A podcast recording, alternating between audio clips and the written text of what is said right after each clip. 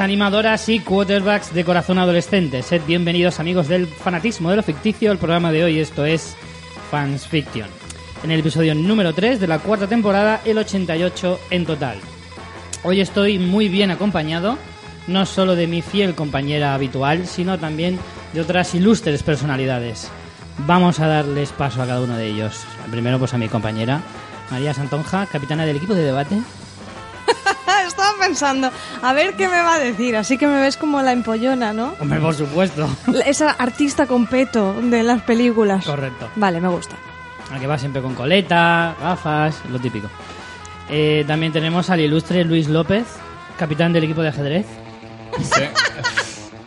Eh, Richie, mm, me encanta que me presentes así. Porque ¿Te gusta? Sí, no, Te pega. No, no sé jugar al ajedrez, Eso lo hace todavía más coherente. más coherente. Más sí. coherente. Eh, yo quería decir, o sea, preguntarte una cosa. Con lo- estas presentaciones tan buenas que haces, ¿por qué no lo llevas a otros campos de tu vida, como la puntualidad, Porque yo- por ejemplo?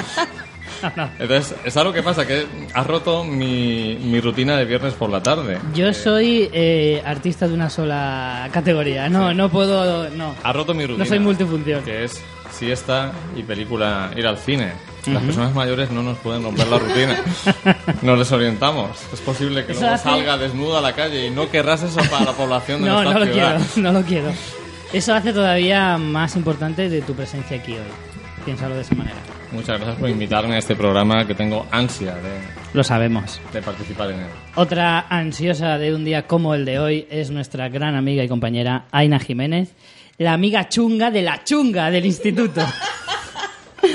Pero ¿de qué, de qué grupo social? Yo creo que es De los grupo chungos, los chungos de chungos en instituto. general, ¿no? ¿De Los qué que- década? Normalmente los que llevan mucho cuero encima. Me da cuenta esos que me molan a mí. en los Los 80 que era- los ¿El que hacen, ¿Quién es? Los Ah, que de cuero. gimnasia, en plan, estamos todos muertos. Claro, claro. Los que no hacen gimnasia y fuman, ¿no? Y fuman. Fuman ahí en, la- en el, Claro. en el esto, ¿cómo se llama? En el rellano. En la escalera de incendios. En el En sí. rellano. En el rellano. En el rellano. Bueno, y yo soy, como no podía ser de otra manera, evidentemente, soy Richie Fintano, al que rechazaron en el equipo de la Cross. Sí. El lacrosse es muy importante en Es la muy vida. importante. Yo tengo muchos estudiantes que juegan a lacrosse. Todavía no sé lo que es. Pues a mí me rechazarían. Me rechazarían en un deporte que yo tampoco sé cómo se la juega. camiseta de lacrosse y... Claro, a mí me mola ese juego porque es- se hostian como en el fútbol americano, pero llevan raquetita. Exacto. Lo cual que- está Como- genial. Es una forma cool de jugar al fútbol americano. Claro. Rich, explica de qué va el programa ya, porque si no la gente dice de qué cojones hablan Vamos a ver, todas. ¿de qué estamos hablando? Cine de terror, ¿no? De cine de terror. Aunque como, como siempre dices, la gente sabe leer y habrá Sí, leído el título claro, yo del siempre por podcast. hecho que la gente que nos escucha, al menos... La gente sabe leer, pero no lee. Como en mi experiencia Sí, como profe. eso es muy probable. Saben leer, pero no leen. Entonces, ¿de qué vamos a hablar hoy? Efectivamente, vamos a hablar de pelis de instituto. Y por Ese supuesto, gran subgénero y maravilloso. Y de universidad, que he metido ya alguna. Sí, bueno, Luis ha hecho un poco lo que ha querido y ha metido alguna película que se, se salió un poco de este ámbito Es educacional. que los estudiantes universitarios son como de instituto. Los Sí, en americanos por lo- los americanos por lo menos. está es- muy bien que hemos traído a Luis, que además es profe y de estudiantes americanos, o sea que, que nos viene al pelo. en este Exacto, en el género. Sí, o sea, domino todos los aspectos del género. Efectivamente. Muy bien. Pues sí, hoy vamos a hablar de algunas de las mejores películas de instituto que se han hecho en la, de la década desde, desde... ¿Hasta dónde nos vamos a remontar, Luis? Yo me remontaría a finales de los 70. Finales de los 70 Con hasta... alguna cosilla por ahí. Finales de los 90, digamos, ¿no? Más o menos. No, creo que hay alguna de los 2000. Principio, Algunas de los dos- principio sí, del bueno, sí. 2000. Algunas tenemos de los de los 2000. No sí. sabemos ni el campo cronológico No, de este no, no, no, esto Es va que abarca ser- mucho, es una- Abarca mucho. Esto mm, merece ya una segunda parte. Está saliendo no, tan bien que hay que claro. hacer una segunda parte ya. Efectivamente, somos como esas películas que antes de estrenar la primera ya están ya están filmando la tercera. Efectivamente. Correcto, vale. Bueno, pues eso es de lo que vamos a hablar hoy. Antes de meternos en mandanga, María, como siempre, tendrá un montonazo de cosas que contarnos, como por ejemplo... Pues como por ejemplo que podéis visitar nuestra página web fansfiction.es donde están todos nuestros métodos de contacto y también como siempre, igual que podéis escuchar este podcast, el podcast tiene eh, su entrada vinculada con todas las referencias y información extra. Además, si queréis echarnos una mano, también podéis utilizar nuestro enlace de afiliados de Amazon que podéis entrar en el banner que tenemos en la web o en el, en el link fansfiction.es barra Amazon. Y por último, los Patreon, Richie, que sé que tienes muchas ganas. Sí, porque además hoy como tenemos más invitados va a sonar más... Ah, vale, más es guay, verdad, porque es no vamos verdad. a ser los únicos pringados. Eh, Pues bueno, eh, como sabéis, podéis también colaborar con nosotros apoyándonos con una suscripción mensual voluntaria a partir de un dólar al mes y convertiros en nuestros Patreons, con lo que podréis el tener conocido, ya lo sabemos todos, el conocido SMV. SMV, suscripción mensual voluntaria, con lo que tendréis contenido extra premium, como por ejemplo Richie cantando rap en vídeo, o tanto Richie como, Como yo bailando. Frozen. Eh, Luis está mirando diciendo, voy a pagar mi dólar al mes ya mismo. Estoy sacándolo ya del bolsillo. y... Eh, pero un dólar, un, dólar, dólar, sí, no dólar, un dólar. euro. Los tengo, los tengo. Claro, hombre, no lo va a tener. Y, y bueno, y otra de las ventajas de nuestro Patreon es que participáis de forma automática en todos los concursos que organicemos, que ahora mismo son dos, que también ahora lo comentaremos. Y como siempre, tenemos que darle las gracias a los Patreon que se han unido esta semana y como fue también... Pero esta vez estará lo suficientemente concentrada para No. saber cuándo te toca. No. Vale. A lo que Pues solo son tres ¿eh? esta vamos a agradecerle, sí, vamos a agradecer siempre a cada Patreon que se que salga nuevo. Le vamos a agradecer aquí en el programa su, De su una forma especial. Claro. Entonces, eh, uno de los dos lee el nombre y el resto tenemos que gritar. ¡Ué! Así muy a lo loco, ¿vale? Ajá. Entonces, ¿Empiezo yo? Sí, venga. Con la primera que además tiene un nombre, un apellido impronunciable. Eh, gracias a Rebeca Clog ¡Ué! Daniel Lloret. y Daniel Roca. ¡Ué! Perfecto. Esto sin ensayo ni nada, ¿eh? Increíble. Eso Yo he sale. hecho un, un aplauso de... Claro. Muy clásico, Una- muy clásico de las pelis de instituto. Exacto, o sea, ahora nos levantaría, se levantaría alguien del público poco a poco a aplaudir y todos se irían Pero tiene que intentarlo un par de veces sin que nadie le siga primero. Exacto. Eh, bueno, lo, de la- lo del concurso, Richie, es que tenemos ya un montón Sí, de cosas un que montón de cosas. Eh, bueno, está en marcha nuestro concurso de camisetas mojadas, eh, en el que nosotros vamos a regalar una camiseta y la persona que lo gane nos tiene que enviar una foto con la camiseta mojada, puesta. Tenéis un morro que no veas. ¿A que sí? Eh, entonces, el que gane la camiseta tiene obligación de hacer eh, semejante cosa. Lo que no me acuerdo es cómo las podían ganar. Así que tenían que Creo que lo salir- pusimos muy complicado porque la gente no está participando. Sí, debe de ser. Dijimos Es que... que no lo entiendo porque el premio es enviaran- acojonante. Bueno, se iba una de nuestras camisetas, pero para ganarla tenía que enviarnos una foto con algo- haciendo referencia a alguna de sus películas o series favoritas. Disfrazado, con la película en la mano, con un póster, haciéndose un dibujo a sí mismo. Con un cartel, con, con un, po- con un eh, papel escribiendo a boli el nombre de la película, por Claro. ejemplo. Ahí el nivel mm, mínimo de originalidad eh, está muy bajo, o sea que cada de ahí para arriba lo que quiera cada uno. Exacto. Vale, eso sí, lo de la camiseta mojada es imperdonable. Y haremos el sorteo en el próximo programa, ¿no, Richie? Sí, efectivamente. No, bueno, dimos hasta el día 20 O el 25. o el 25. No lo sé, lo pondremos Bueno, en el depende blog. de la participación que haya. Pero pues participa- más tiempo, ¿no? Participar ya, que parece que no queréis camisetas, hombre, que nos han costado Claro. las perras. Es gratis, solo os va a costar mojaros un poco. Podéis hacerlo en la ducha con agua caliente si queréis. Es que lo estás poniendo más complicado. Esa norma la añadiste tú porque te dio la gana. Claro. Es lo que dice Luis, hay que ser un poco listo. Madre mía. Bueno, y ya por último, rápidamente, estamos participando también en los premios Bitácoras. Podéis votarnos a Mejor Podcast. También tenéis el enlace en nuestro blog. Hemos bajado una posición en el ranking. Richie, estábamos los, el número 13 y ahora estamos los 14. Bueno, bueno, no pasa nada. Y nada más, y que la semana que viene nos vamos a las JPod. Efectivamente, la semana que viene estaremos en las JPOD de Zaragoza. Y bueno, este año no vamos a hacer programa desde allí, pero bueno, no pasa nada. La semana que viene os contaremos qué tal nos fue y, y bueno, os Y seguimos a ver si haciendo hay, gente, si hay gente que viene, oyentes, que Claro. nos digan cosas. Vamos a seguir haciendo llamamiento a toda la gente que esté en los alrededores o no y tenga el fin de semana libre y le apetezca y no saber qué hacer, no sabe qué hacer con su tiempo, pásate por Zaragoza. Se lo pasará bien, eso garantizado. Y nada, y nosotros somos fácilmente reconocibles porque Richie va con sombrero todo el tiempo.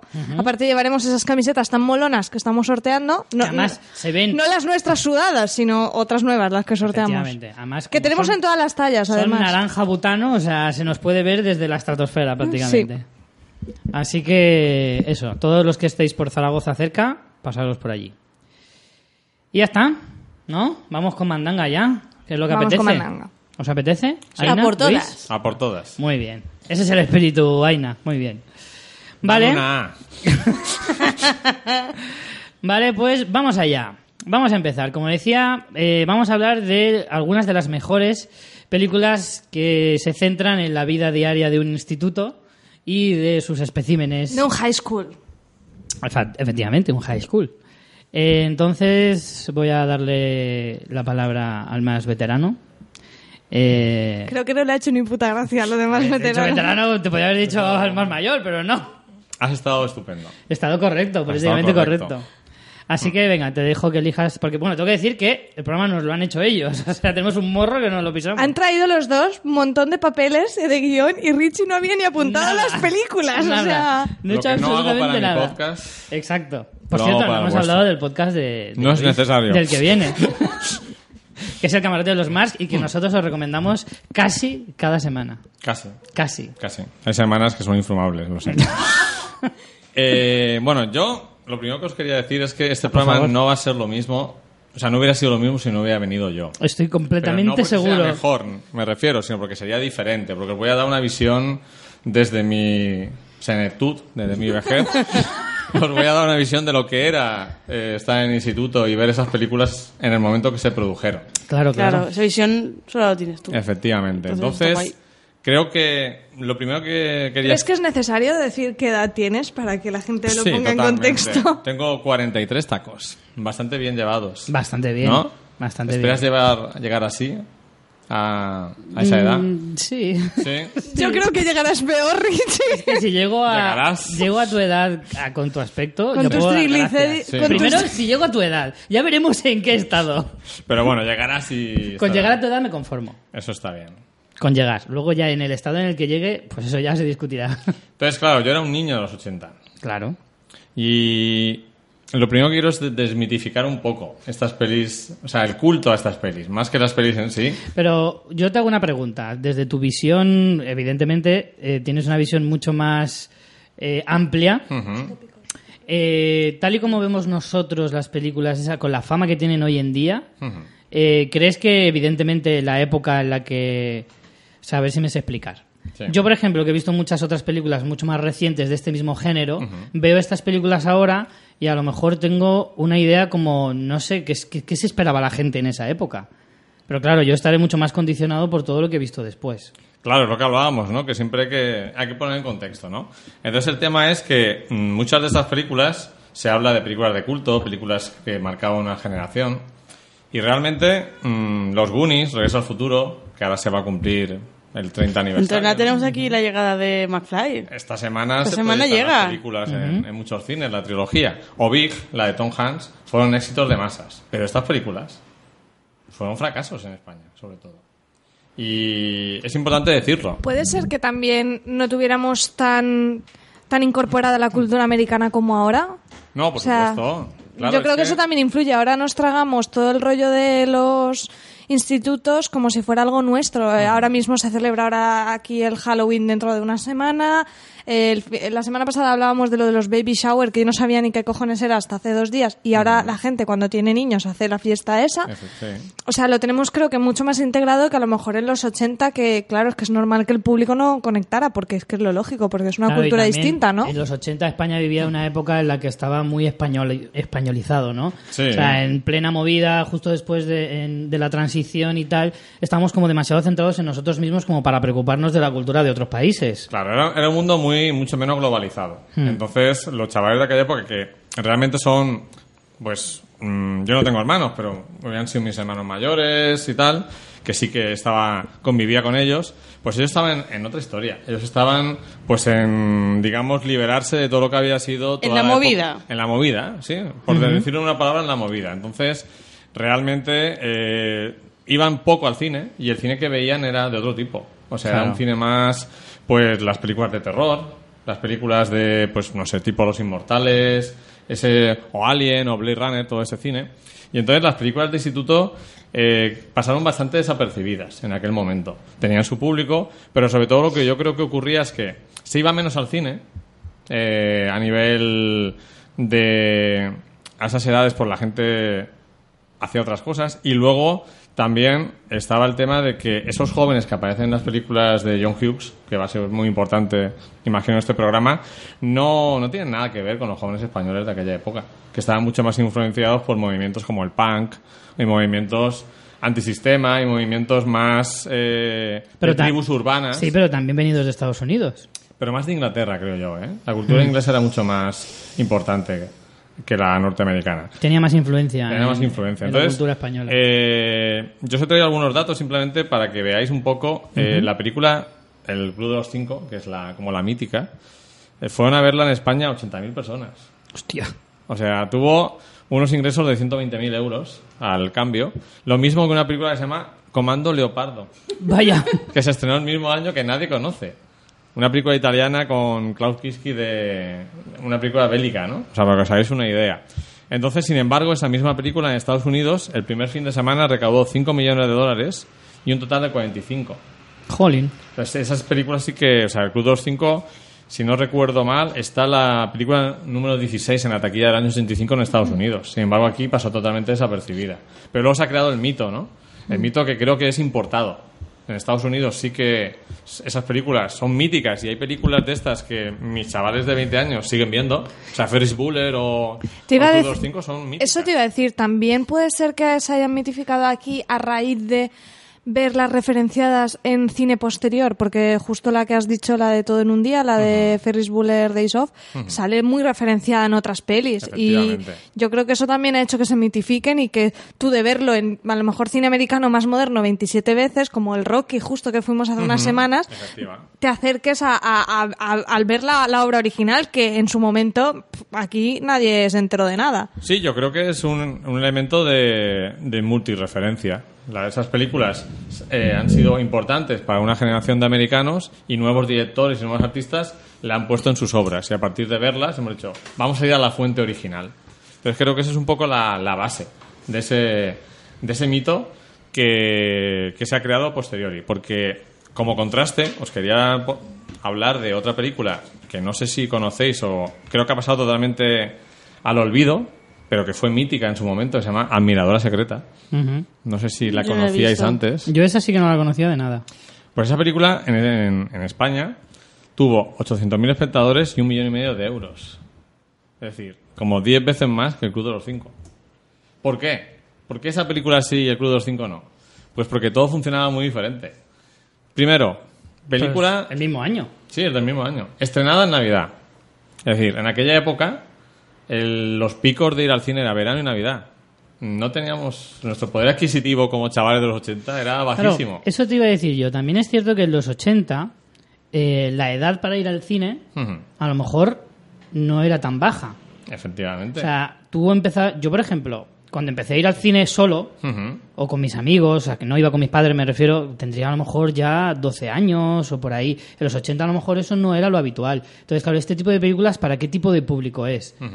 Para gente que a lo mejor es un poquito más mayor y es lo que tú dices, en los 80 ese tipo de público de esa edad estaba más preocupado de otras cosas. Claro, es lo que pasaba, que mm, nosotros empezamos a ir al cine solos con 13, 14 años, era un cine dirigido a otro público, además es muy curioso porque la mayoría de estas películas se estrenaban en mayo y junio, en plena época de exámenes, era Claro. como raya, eran restos de, de catálogo, ¿no?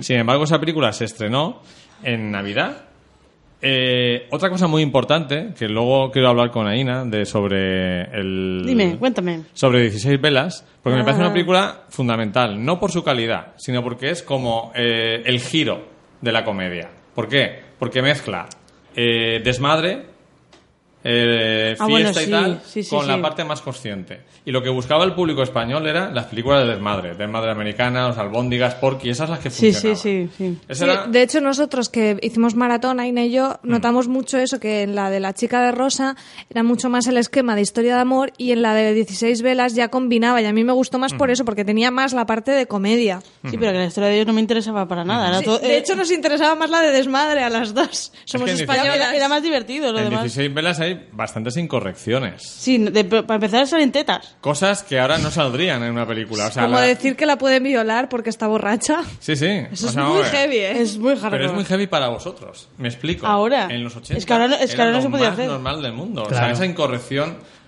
Hay una canción, que no sé si conocéis un grupo que es el, eh, el Pingüino en asc- en ascensor, Sí.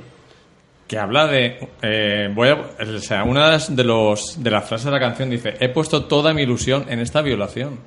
Ya, bueno, sí. O sea, eso... Que- no una cosa que ahora o sea, sería impensable. Como la canción de Loquillo de La Mataré, que dejó de cantarla. Porque se quejaron, lógicamente, las, las asociaciones de víctimas de mujeres maltratadas. Pero es que en aquella época todo era más inconsciente. No estabas pensando que realmente estabas hablando de una violación a la Mataré. Era divertido. Sí, sí, sí. Y las que más se reían eran mis amigas viendo esas películas. Era lo más gracioso, ¿no? En la película se habla de la puedes violar porque está dormida, te, pre- te presto mi novia porque ya no me interesa, la tía buena sale en pelotas, la Sí, primera sí, escena el crío pequeño habla de es que tiene la, tiene la regla y no Sí, que esas cosas no, para ser americanos son bastante fuertes. Claro, porque ¿qué ocurría? ¿Qué pasó en los, en los primeros 80? L- Hubo una, digamos, una nueva ola conservadora y lo que se hizo fue criticar esa forma de vida pero mostrándola. Mira lo que hace la gente, se ríe de la violación, tal, lo mostraban para luego llevarte al redil de lo más eh, tradicional o convencional, pero se mostraba. Sí. Ahora ni siquiera se muestra. Ahora está como totalmente Claro. tabú, ¿no? Y es interesante eso, porque las tres claves para que una película en España funcionara era la fecha de estreno, que fuera de desmadre, y que esto nos va a hacer mucha gracia, que nuestro mm, prescriptor eh, fundamental, que eran los 40 principales, la promocionara. Hombre, claro. O sea, si una película de ella hablaban en los 40 principales, películas como Admiral Secreta o Mystic Pizza, esa la íbamos a ver fijo. ¿De acuerdo? Porque, claro, nuestro mundo era muy pequeño, nuestra información. A veces íbamos a ver una película por el póster. Era la única Claro. información que teníamos de la película. Claro, claro. Entonces, eso. Claro, es que estamos hablando de una época en la que no había internet, Exacto. la televisión o sea era que mucho para más muchos de nuestros, de reducida. nuestros oyentes es muy difícil Claro, concebir un mundo así. Yo le digo a mi la- sobrino, le cuento los 80 y le digo, ¿tú qué harías si te fueras a los 80? Me dice, yo morirme. Claro. directamente. Y otro cuarto elemento, para terminar, sobre las características para que una película funcionara, la nostalgia de los años 50, que no habíamos vivido nosotros, pero Ah, a partir sí. de Gris Sí, sí, sí. hay una oleada de películas ambientadas en los 50 o que tienen algo que ver con los 50, Regreso al futuro, incluso El viaja, Sí, sí. por error a los años 50. Entonces, esos cuatro elementos eran fundamentales y creo que eran elementos coyunturales de España y a lo mejor de Europa. Y lo que el público americano veía eran otras, eran otras cosas. Claro. Entonces, creo que eso es un poco un dato importante sobre eso.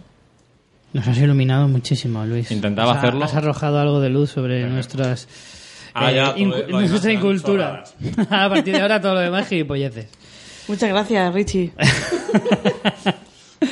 Vale, eh, María, me comentabas que teníais vosotras eh, una buena lista de tópicos eh, en este tipo de, de géneros. Como todos los géneros del cine en general tienen sus propios tópicos, este no podría ser menos. Porque creo que además es un género que se presta mucho, muchísimo a... Yo creo que realmente se define por sus tópicos. Sí, de hecho es es, que, así. eh, bueno, nosotras como, como buenas eh, hermanas adolescentes hemos visto bastante De los 90. de los 90 y algunas de los 2000 y para preparar este programa y gracias a la aportación de Luis hemos estado estos días viendo algunas de los 80 y es que en todas están cortadas por el mismo Totalmente, patrón. totalmente. Entonces hemos sacado, eh, en ello un poco el- el- las seis normas básicas y luego hay Esto me va a algunas interesar que... mucho porque voy a ver si son las mismas que yo pienso. Vamos después a ver, vamos a ver. Y luego hay algunas que, que a veces se dan y otras no. Se varían. Podemos- tenemos que decir que los tópicos, el género a veces puede cambiar, pero más o menos el tipo de personaje pues es el mismo. Vale. Por ejemplo, Vamos a tenemos a la primero al chico o chica independiente o raro, que es en plan así desenfadado, desenfadado, que no come carne, que es no a la Lleva guerra, peto. lleva, lleva peto, es de arte siempre, es de lo Sí. que quieras, en plan artista. Se puede entretener mirando Un una flor hippie. un buen rato. ¿Eh? Que se puede quedar mirando una flor durante un buen rato. Exacto. y dices, "Es puede ser chico o espiritual". chica, puede ser... Pero no- más no- chica. Suele ser más chica, pero también se puede dar el caso de que sea el chico. La raruna. el- La Vamos. chica rara. Luego tenemos al, al chico... Espera, rara, pero con carácter y, Y que, con y que luego será súper carismática y conquistadora. Sí, por supuesto. O sea, de, de la noche a la mañana enseguida vas a, vas a saber ligar. Luego tenemos en el segundo puesto al chico guapo y líder. que tiene que ser, por supuesto, Deportista. deportista de pues de béisbol, de fútbol eh, americano, de lo-. De, de- Muchos de- hay de lucha, Sí. ¿eh? de lo que hagan, de- el, el deporte que practiquen en ese instituto, él va a ser el líder. Hay pocos el, de el líder, el líder. Hay pocos de Hay la pocos de cross. la cross. Porque éramos unos guays. Los de la cross éramos unos guays. Claro. Aunque no me admitieran en el Tienen equipo. un buen coche, normalmente un coche Sí, deportivo. sí, tienen porque coche. Porque suele estar, suele forrados. Tienen un, un deportivo así tipo jeep, en plan así chachi. Ujú. Yo creo que tenemos- el tema del coche sí que es importante remarcarlo, porque es como. Yo veo aquí la comparativa de cuando yo era crío, era la moto. Claro, porque allí empiezan a conducir a los 16. Exacto. Aquí puedes llevar moto a los 14, pero no puedes llevar coche hasta los 18. Entonces, claro, a los 18 ya te ibas a la universidad y en el colegio ya te daba igual. Pero la moto, la moto es el equivalente al coche eh, en España. La escena, claro. La escena. Escena de parking. Siempre tiene que haber una escena Ah, de llegada con coches y miradas y eso es clásico. Yo, yo lo que ellos llaman el love lane, ¿no? Que es una línea, es una línea, normalmente un mirador al. Esto no sabía, a ver. Sí, ellos lo, lo Ah, bueno, claro, donde love vas a- enrollarte. es, claro, donde van a enrollarse con el coche, aparcan allí y. Ah, claro, mí eso, Sí, eso, sí, eso sí, me sí. parecía tan genial en el sentido de que tú podías estar. Había- Podían haber seis coches y era un sitio tan íntimo. O sea, sabías que podían haber ahí, yo qué sé, seis coches más o treinta, porque depende de lo larga que fuera la montaña, ¿no? Pero sabías que nadie te iba a estar ahí mirando. ¿Por qué? Porque cada uno estaba a lo suyo. Claro, es que en, en la mirada secreta a la que vuelvo, perdonar, eh, hay una de las escenas que hacía que nos la recomendaran los que ya la habían visto, era la escena del polvo en el coche Claro. con la protagonista que era Kelly Preston, la que luego fue mujer de John Travolta. Y una de las... Es un spoiler, pero bueno, nadie la va a ver. Es malísimo. La... Creo que la madre del protagonista se va con su amante al mismo sitio. Y hay un encuentro muy desagradable, obviamente, de el chaval viendo a su madre enrollarse con otro. en Qué el- fuerte. Entonces, ese, ese lugar es muy importante en las películas. El coche, Sí, por, sí, supuesto. por supuesto. Lugar de conflicto. Bueno, te- luego tenemos al, al chico, al amigo confidente de, eh, del chico y también el, am- el amigo o la amiga confidente de la chica. El, el si es la, la amiga de la, la amiga de la chica va a estar enamorada, va a estar enamorado de ella, pero no. si o sea, es chico y ella, eh, o sea, si es. A ver. si es, si la- es si- el amigo de una de las protas. Si es chico, por supuesto. Si es chica, no está tan claro. Claro. Entonces, y nunca va a tener ninguna oportunidad con esa, con, con la protagonista, o sea, es el pagafantas. Antes de que se inventara, los Jamás. americanos ya tenían su pagafantas. Es un amigo, es una friendzone total. Luego tenemos también el caso de que siempre hay una apuesta o una mentira por la que se van a juntar, pero también se van a pelear cuando se enteren de que son unos tramposos. No puedes comprar mi amor. Claro, no puedes comprar mi amor, se va a poner así súper digno todo, y, pero luego tal. Y luego tenemos la fiesta de eh, fin de curso, que yo siempre he querido tener una maldita La fiesta. prom night. Por Dios, yo quiero eso. Siempre está el tema del vestido, Por favor, el, rey el reina baile. del baile. Ah, Yo hay Yo una fui cosa. muy amigo de una estudiante americana que fue reina del baile. Sí. Dios, me habrían hecho una foto con ella. Me Yo una tan cosa de esa fantástico. noche- a esa noche me molaría vivirla solo por, por todas las veces que lo he visto en, Pues, en- por- hombre, en ¿por las películas. ¿Por qué te crees que quiero vivirla yo? Pero solo hay una cosa que me, que me raya siempre, que me chirría. Y es esa maldita flor asquerosa de muñeca. Hay que llevarla, que tío. eso es horroroso, por el Que la gente Dios. lo guarda como Wolowitz, su madre lo guardaba la, la En- en la suya nevera, en la nevera Los congelada. americanos son por definición muy horteras. Sí, Sí, pero sí. demasiado. Pero claro, vuelvo a, a mi posición. Imaginaros una ciudad, una ciudad como Alicante, llena de kinkis, de yonkis que te pedían dinero todos los fines de semana, eh, tomando cubalitrones, tal, y de repente te metías ahí y había. Podías, los protagonistas conducían, había bailes Sí, de con era ponche. Sin po- internet. con O sea, ponche. era una Sí. ventana a un mundo. Era, era como ver mm, una fantasía medieval. Sí, sí, sí. O sea, no tenía nada que ver con tu vida, pero al mismo tiempo estaba Mm. muy cercano por edad, con lo cual. Esa es una Me de parecía increíble que en otra parte del mundo se viviera tan distinto, ¿no? Exacto.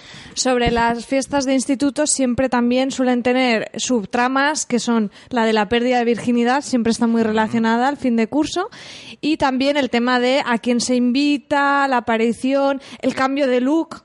Suele ser también un momento de, El oh, qué guapos son. chica que no tienen pareja hasta el último momento. Siempre, siempre, eh, eh, los amigos de sin los, pareja. los com- amigos cómplices del chico y de la chica que suelen luego juntarse también entre ellos en la fiesta de instituto o encontrar a otros para que no quede un final feo de, del de la friendzone que se ha quedado solo. Sin embargo, es tan curioso eso en la vida de todo americano. Es tan importante ese punto, es como un punto de inflexión, es como, como decir, hasta aquí llega mi juventud, hasta aquí llega mi niñez o adolescencia. A partir de mañana, después de este día, empieza otra vida nueva. Tan- tanto es así que en películas que no tienen nada que ver con este tipo de géneros, se hace muchas veces referencia a ese día en el pasado, ¿no? O sea, gente en otras comedias o en películas de drama se habla a veces, claro, es que yo me acosté con este chico en mi, via- en mi baile de fin de curso. O sea, es, es un punto en la vida de los americanos tan importante Es que, muy- se, que se Es muy- habla es de muy ritual. de toda tu vida. Es un ritual de- sí, de de, madurez. iniciación. Sí. sí, Exacto, de- porque ten en cuenta que a la universidad en Estados Unidos va un porcentaje muy pequeño de la población, Mm. en realidad muy diferente que en España. Entonces, ese es como el último momento de vida adolescente. Luego ya tienes que buscarte un curro si no vas a ir a la universidad. Es que es tal cual, es, es- es, eh, yo voy al, al viaje, de fin- ah, perdón, al eh, baile de fin de curso este sábado y a partir del lunes empieza mi nueva vida. Totalmente. Así. Es, es así. Y si vas a ir a la universidad, pues igualmente, ¿no? De hecho, aparte ellos tienen diferentes ritos, que es, por un lado, eh, la vuelta, la primera vuelta que hacen en Acción de Gracias en Navidad cuando ya están en la universidad y van a ver a sus amigos que se han quedado en el pueblo y son como ya hay, hay un corte ahí Mm. de de estatus, ¿no? Por un lado. Y luego está el tema de cuando, cuando acabas la universidad, se ha acabado la diversión. ya hay que casarse, tener hijos y producir para el país. Claro. Sí, aquí importante. somos muy ABC, allí ya ni te digo, o sea, porque está todavía lo que tú dices más marcado aún. Si aquí tenemos todo. también esa, esa, esa guía de la, la vida correcta, a- aquí siempre ha sido un poco más flexible. Se ha entendido que tú puedas ser adulto, pero puedas tener tu grupo de amigos o salir puntualmente. Allí no, o sea, allí es como de hecho te distancias.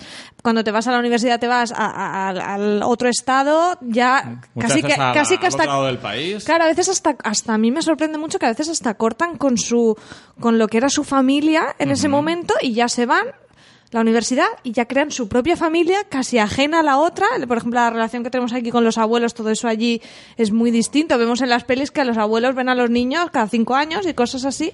Entonces es, es- claro, el, el- el cambio es el, el simbolismo del baile es mucho mayor por fuerza. Claro, en, en una película que se estrenó hace unos meses, El gurú de las bodas, el conflicto del protagonista es que se iba a casar y no tenía amigos para irse de despedida ni para acompañarlo. Eso en España es, no- Impensable. no puede existir. Pero allí sí, porque... No, es Si es no tienes los primos si del puedes pueblo- hacer- si no puedes hacer despedida con los colegas, es que no te casas. O sea, Claro. es que no tiene sentido ninguno. Allí dejas atrás a tus amigos del instituto y muchas veces a los de la universidad porque te vas a trabajar a un tercer lugar, ¿no? Mm. Entonces es muy diferente en ese aspecto. Pero hay muchos rituales. Yo, por ejemplo, el otro día descubrí, y además por eso de 16 velas, que en Estados Unidos se sigue celebrando con bastante, de manera bastante habitual el Sweep 16. O sea, cumple, 16. el, cuando una chica 16. cumple Sí. 16 años... Pero es esto viene también mucho de Sudamérica, yo creo, ¿no? También de la inmigración se latina. relaciona, sí, porque ellos tienen la, la quinceañera. Es claro, la quinceañera. Pero en Estados Unidos, antes de eso, ya se hacía, pero ahora se ha potenciado con la mezcla de la cultura el, latinoamericana, ¿no? Pero se sigue poniendo de largo un poco a la chica, sobre todo en los estados del sur, porque hay una diferencia sur-norte todavía, y es una fiesta muy importante cuando la chica cumple 16. Es como que es mujer, ¿no? Es como es mujer, así. sí. Y eso en la es como peli- la presen- las presentaciones estas en sociedad o algo así. Sí, de, en las- plan, de tipo lo que se sí. llevó. Sí, sí, sí. Es en plan, casaros con ella y fecundarla. Básicamente, sí. En realidad sí, o sea, es eso. Bueno, y teníamos otro punto que nos hemos dejado, que es, es anterior realmente cronológicamente en las pelis. Antes del baile de, de fin de curso hay alguna fiesta en casa de alguien que se va de madre. Muchas veces incluso le montan los amigos la fiesta en casa del que se van sus padres y él a veces ni lo sabe, empieza a entrar gente, hay siempre mm, gente que se sube, en, porque siempre viven en casas, ¿no? Suben por la escalera a las habitaciones. La, la fiesta en casa de alguien con los vasos de papel de Coca-Cola ¿Rojos? rojos, también no- Rojos. No, puede faltar en O sea, ninguna peli. El, el fabricante de vasos de plástico en Estados Unidos debe de estar forradísimo. Vamos. Porque en todas las fiestas americanas yo me imagino que eso es una locura de vasos. Vamos, es que... Y siempre son iguales. Es increíble. Es que el barril esos- de cerveza. El barril de Que cerveza. alguien lo abre y se lo bebe prácticamente entero, Esos ¿no? vasos los venden en Carrefour. Sí, Y- tal sí, cual. Venden rojos y azules. Yo se compraban para mí. Los compré para mi cumpleaños el año Para hacer pasado. un, un ambiente más americano. ¿no? Claro. Para tener ambiente así, joder, es que me Sí criaba que es eso. cierto que el dueño de esa casa, yo nunca he entendido es cómo convences a un chaval para decir, voy a montar un fiestorro en tu casa de y este calibre. De hecho, en 16 velas hay el primer giro hacia la seriedad de la comedia. Es que por primera vez el, el dueño de la casa, en lugar de sentirse bien, dice, qué hijos de puta, cómo me han dejado la casa. Eso es la primera vez que se ve, porque en películas anteriores se monta una fiesta en las casas Y luego recogen. y, y no pasa nada. El tío está tan contento. Simplemente es el miedo a recoger antes de que lleguen tus padres. Claro. Pero no se siente ofendido, ni pensando qué cabrones son mis amigos. También ahí se ve una diferencia cultural bastante grande con España y es que allí hasta los 21 años no se puede beber y aquí al ser a los 18 pues muchas veces la gente con 16 años sale de bares y no suele haber problema porque mm, más o menos si aparentas un poco más, no es lo mismo aparentar dos años más que ya pasarte a, los 21 años y eso se nota muchísimo. Aquí no, no ha habido tradición tanto de fiestas de esas. Primero porque yo creo que somos un poco más sensatos, yo no la montaría desde luego. No creo. y luego porque se ha ido a bares o a beberle tronas en un parque, me da igual, pero lo de la bebida, yo creo que el, el, el punto ese de, oh, qué transgresores somos, cuando montan la fiesta en casa, aquí, por la mayor tolerancia al alcohol, mm, no, no había que darle tantas vueltas, te ibas de fiesta y te ibas de fiesta, ¿no? Ese dato es muy importante. El, mm, nuestros estudiantes, para eh, Europa es el paraíso, porque es la primera vez que pueden beber libremente. Claro. Y eso es por un lado. Y por otro lado, la Que fisonomía. creo que los 21 años es una edad muy, muy tardía para empezar a beber alcohol. Hombre, puedes comprar ante as- armas. Con 18 puedes comprar armas, pero no puedes beber alcohol. Claro, o sea, fijaros lo, di- lo distintos que somos, que a los 16 puedes conducir, a los 18 puedes disparar y a los 21 puedes empezar a beber. Exacto. Esa es la doble moral americana, es un clásico. Que tener 21 años es otro, otro momento Claro. de crecimiento, ¿no? Porque es cuando ya puedes beber. Y otro dato importante creo que es la fisonomía de las ciudades. Es decir, aquí, eh, pues, de tu casa al lugar donde te puedes hacer el botellón, hay 10 10 minutos muchas veces, ¿no? Si vas muy doblado, rodando llegas a tu casa y ya no es está. problema, ¿no? Hay, hay gente que, que se va a las fiestas de los pueblos en verano y cuando entra ganas de hacer pis se va a su casa y vuelve a la fiesta. Eso A lo mejor no es yo a, a lo mejor no la suya y me han la de la vecina, pero... Pero tienes la casa cerca allí, ¿no? O sea, allí el- la, la ciudad americana es una ciudad sub- suburbana, donde la gente vive muy lejos del centro. Claro, claro. Y en el centro solo hay oficinas por la mañana y mendigos por la noche. Entonces yo tengo compañeros que han estado trabajando allí y les decían, ¿has venido andando a la universidad? 10 minutos, 15, les parecía una locura porque tenían que atravesar lugares peligrosos en cierto modo, ¿no? Entonces, eh, eso también hace que las fiestas se hagan en casa, en Claro, las residencias claro. y demás. Eh, mis estudiantes cuando me ven por los lugares de fiesta se sorprenden porque además allí profesores y alumnos mayores y jóvenes, ricos y pobres nunca coinciden en el mismo lugar. Eso es una cosa muy interesante de la cultura americana. Muchos estudiantes míos me dicen que por primera vez han visto un mendigo por la calle. Porque viven absolutamente protegidos de todo eso que se supone Claro. que no deben ver, ¿no? Claro, claro, claro. Entonces, por eso el hecho de la fiesta también es en la casa. Claro, yo eso sí que lo había ido más de una vez respecto a la cultura americana, en el que eh, la fiesta, como la entendemos nosotros, no tiene nada que ver, porque ellos no tienen zona de bares como nosotros, no tienen una zona dentro del, dentro del núcleo de la ciudad, como pasa aquí en Alicante, por ejemplo, que nuestra zona de salir está relativamente cerca del centro de la ciudad y eh, está llena de bares, pubs, discotecas, etcétera. Por lo que yo tengo entendido, allí no existe eso, sino que tienes discotecas a las afueras de la ciudad, generalmente macro discotecas, y ya está. Bares, bares como nosotros no los tienen. Entonces, claro, es más habitual el tema de las, de las fiestas, porque además, a las edades en las que todavía estás acabando el instituto, no te dejarían entrar a ninguna, porque evidentemente, como no puedes beber alcohol, ¿para qué te van a dejar entrar? Si no vas a el- consumir. Tienen los típicos bares que ellos llaman para barflies, o sea, moscas de bar, que son, no sé si has visto en las películas americanas, esas barras largas, donde la gente va solo a beber y está todo muy Ah, oscuro, sí. aunque sea la una de la tarde. Los de moteros. Exacto, así, para que se moteros. sientan... eh, claro, Como si tú- fuera de noche, ¿no? Claro, tú ponerte a beber a las 12 de la mañana o a la 1 de, con todo- no, entonces está todo con una luz muy baja para que tú pienses ya que es de noche, ¿no? Entonces- Como el tardeo aquí, como el básicamente. tardeo, Más- exacto. más el o tardeo ha sido una traslación de esa mala conciencia de alcohólico de mediodía Y otro, muy interesante. otro punto es, el, una vez también me explicaron que el tema de los coches. ¿Por qué los adolescentes de, con 16 años pueden ir en coche en Estados Unidos? Es un poco lo que tú decías. La fisionomía de las ciudades son tan gigantes que ni siquiera por en autobús o en metro o lo que sea se tarda tantísimo que es más fácil ir en coche y que allí, claro, hay muchísimos coches por, por eso mismo, porque claro, tú si tú vives en una zona residencial que está a las afueras de la ciudad y las zonas de colegios, institutos, universidad, etcétera, está demasiado lejos como para poder ir en, en- Me tenía en que, transporte me público. tiene- menos- la, la lástima es que ahora mis estudiantes están fuera. Te tenías que haber traído alguno. Me tenía que haber traído a la que estudia cine. Tengo un estudiante que estudia Vaya. cine y nos hubiera podido volverá? ilustrar. No, claro, vuelve el domingo, o sea que algún Ah, día pues la mira, traemos. igual la traemos, igual la traemos un día y y, nos nos hubiera cuente. podido ilustrar sobre todo esto mucho mejor. Sí, Pero bueno, Para la segunda parte, ¿no? Para la De segunda pelis de parte. instituto. claro. efectivamente. Pues ¿qué tal si vamos con las pelis, si os parece? Yo Vamos que- allá. quería añadir solo un punto que creo que, que no habéis comentado en las características. Ah, sí, venga. que es Más no- tópicos. Muchas veces el chico protagonista se tiene, se tiene que decidir entre la rubia buenorra y la morena feucha, Sí. la falsa fea. Es falsa El fea. mito de la falsa fea, que es. eh, son morenas a las que tienen el pelo recogido con gafas. O sea, más o menos como Pau y María.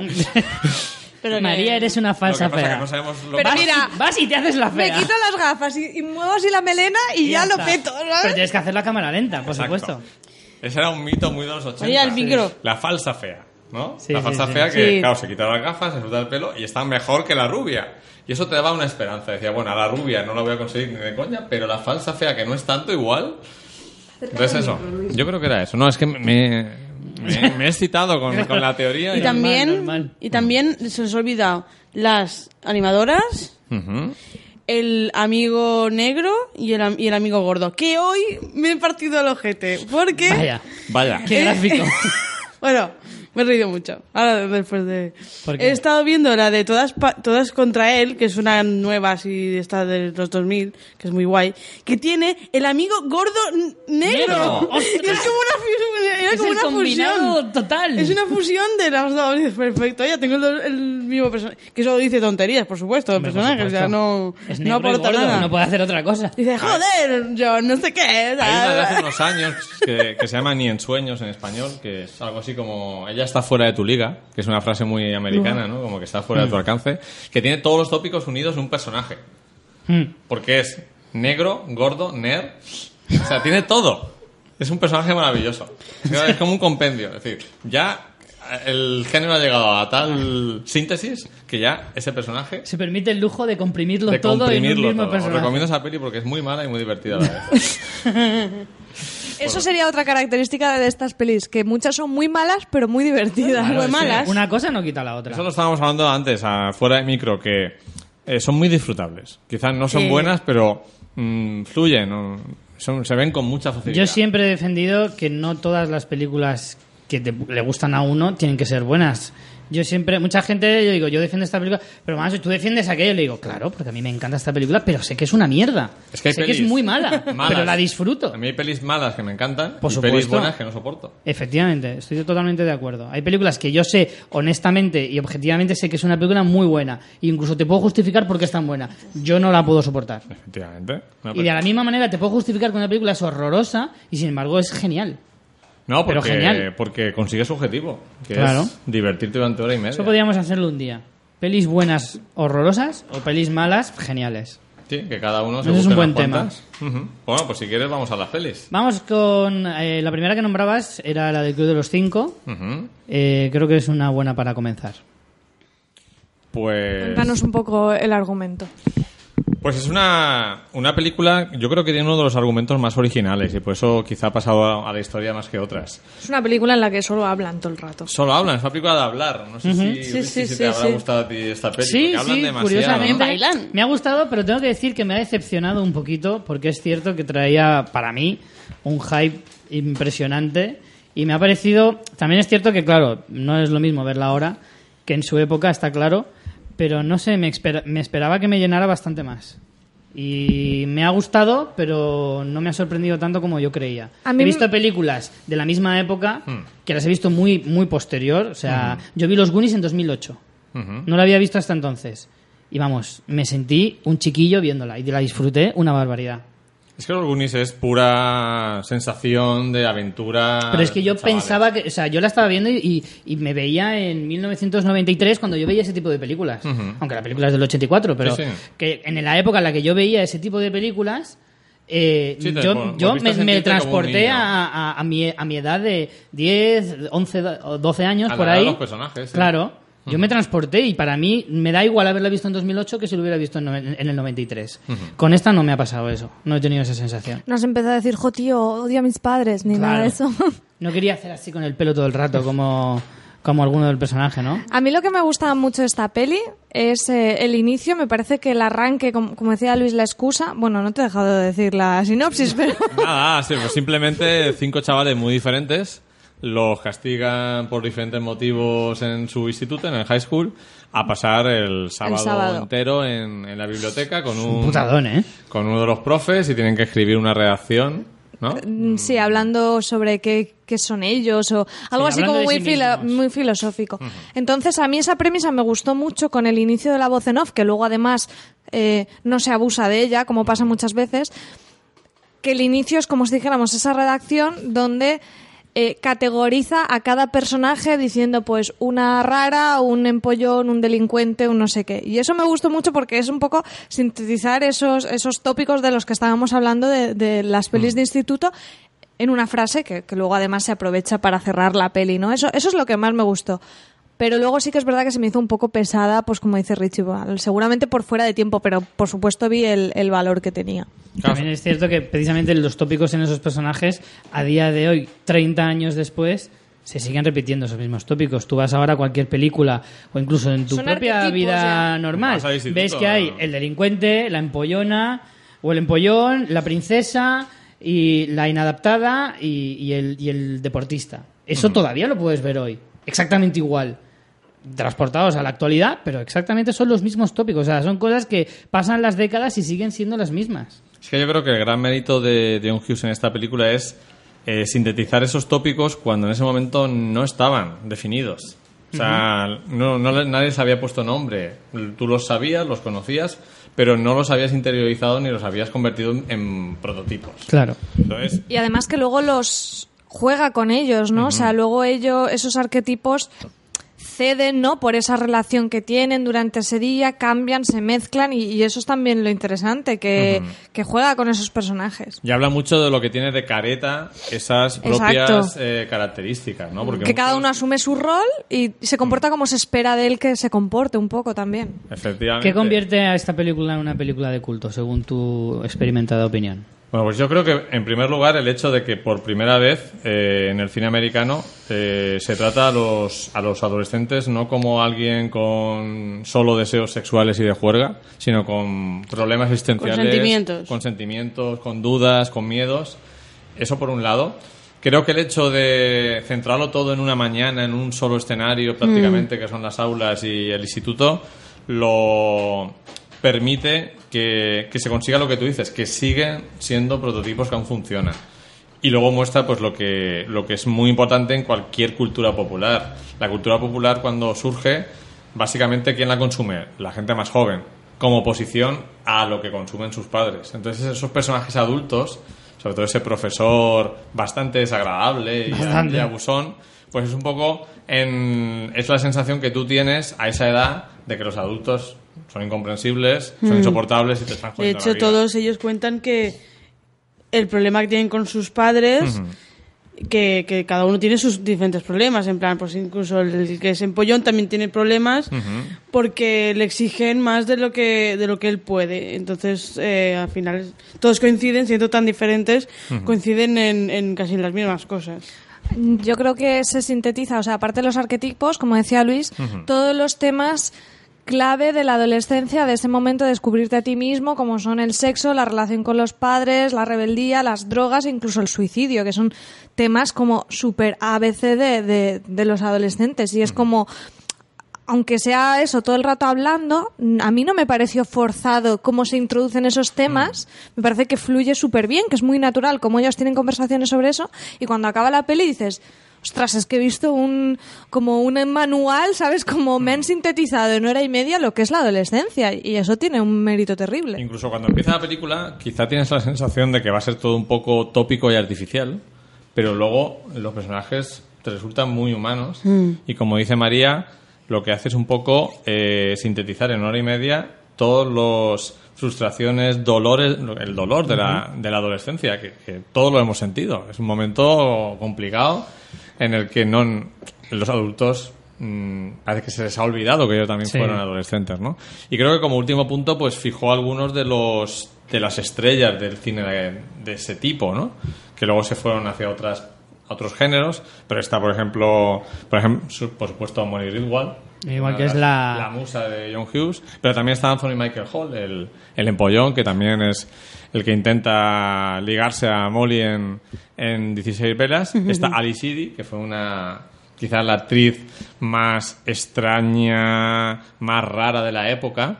Y luego, por, por supuesto, está Emilio Esteves y Jules Nelson, que tuvieron carreras difíciles, pero que en aquel momento iban para estrellas. ¿no?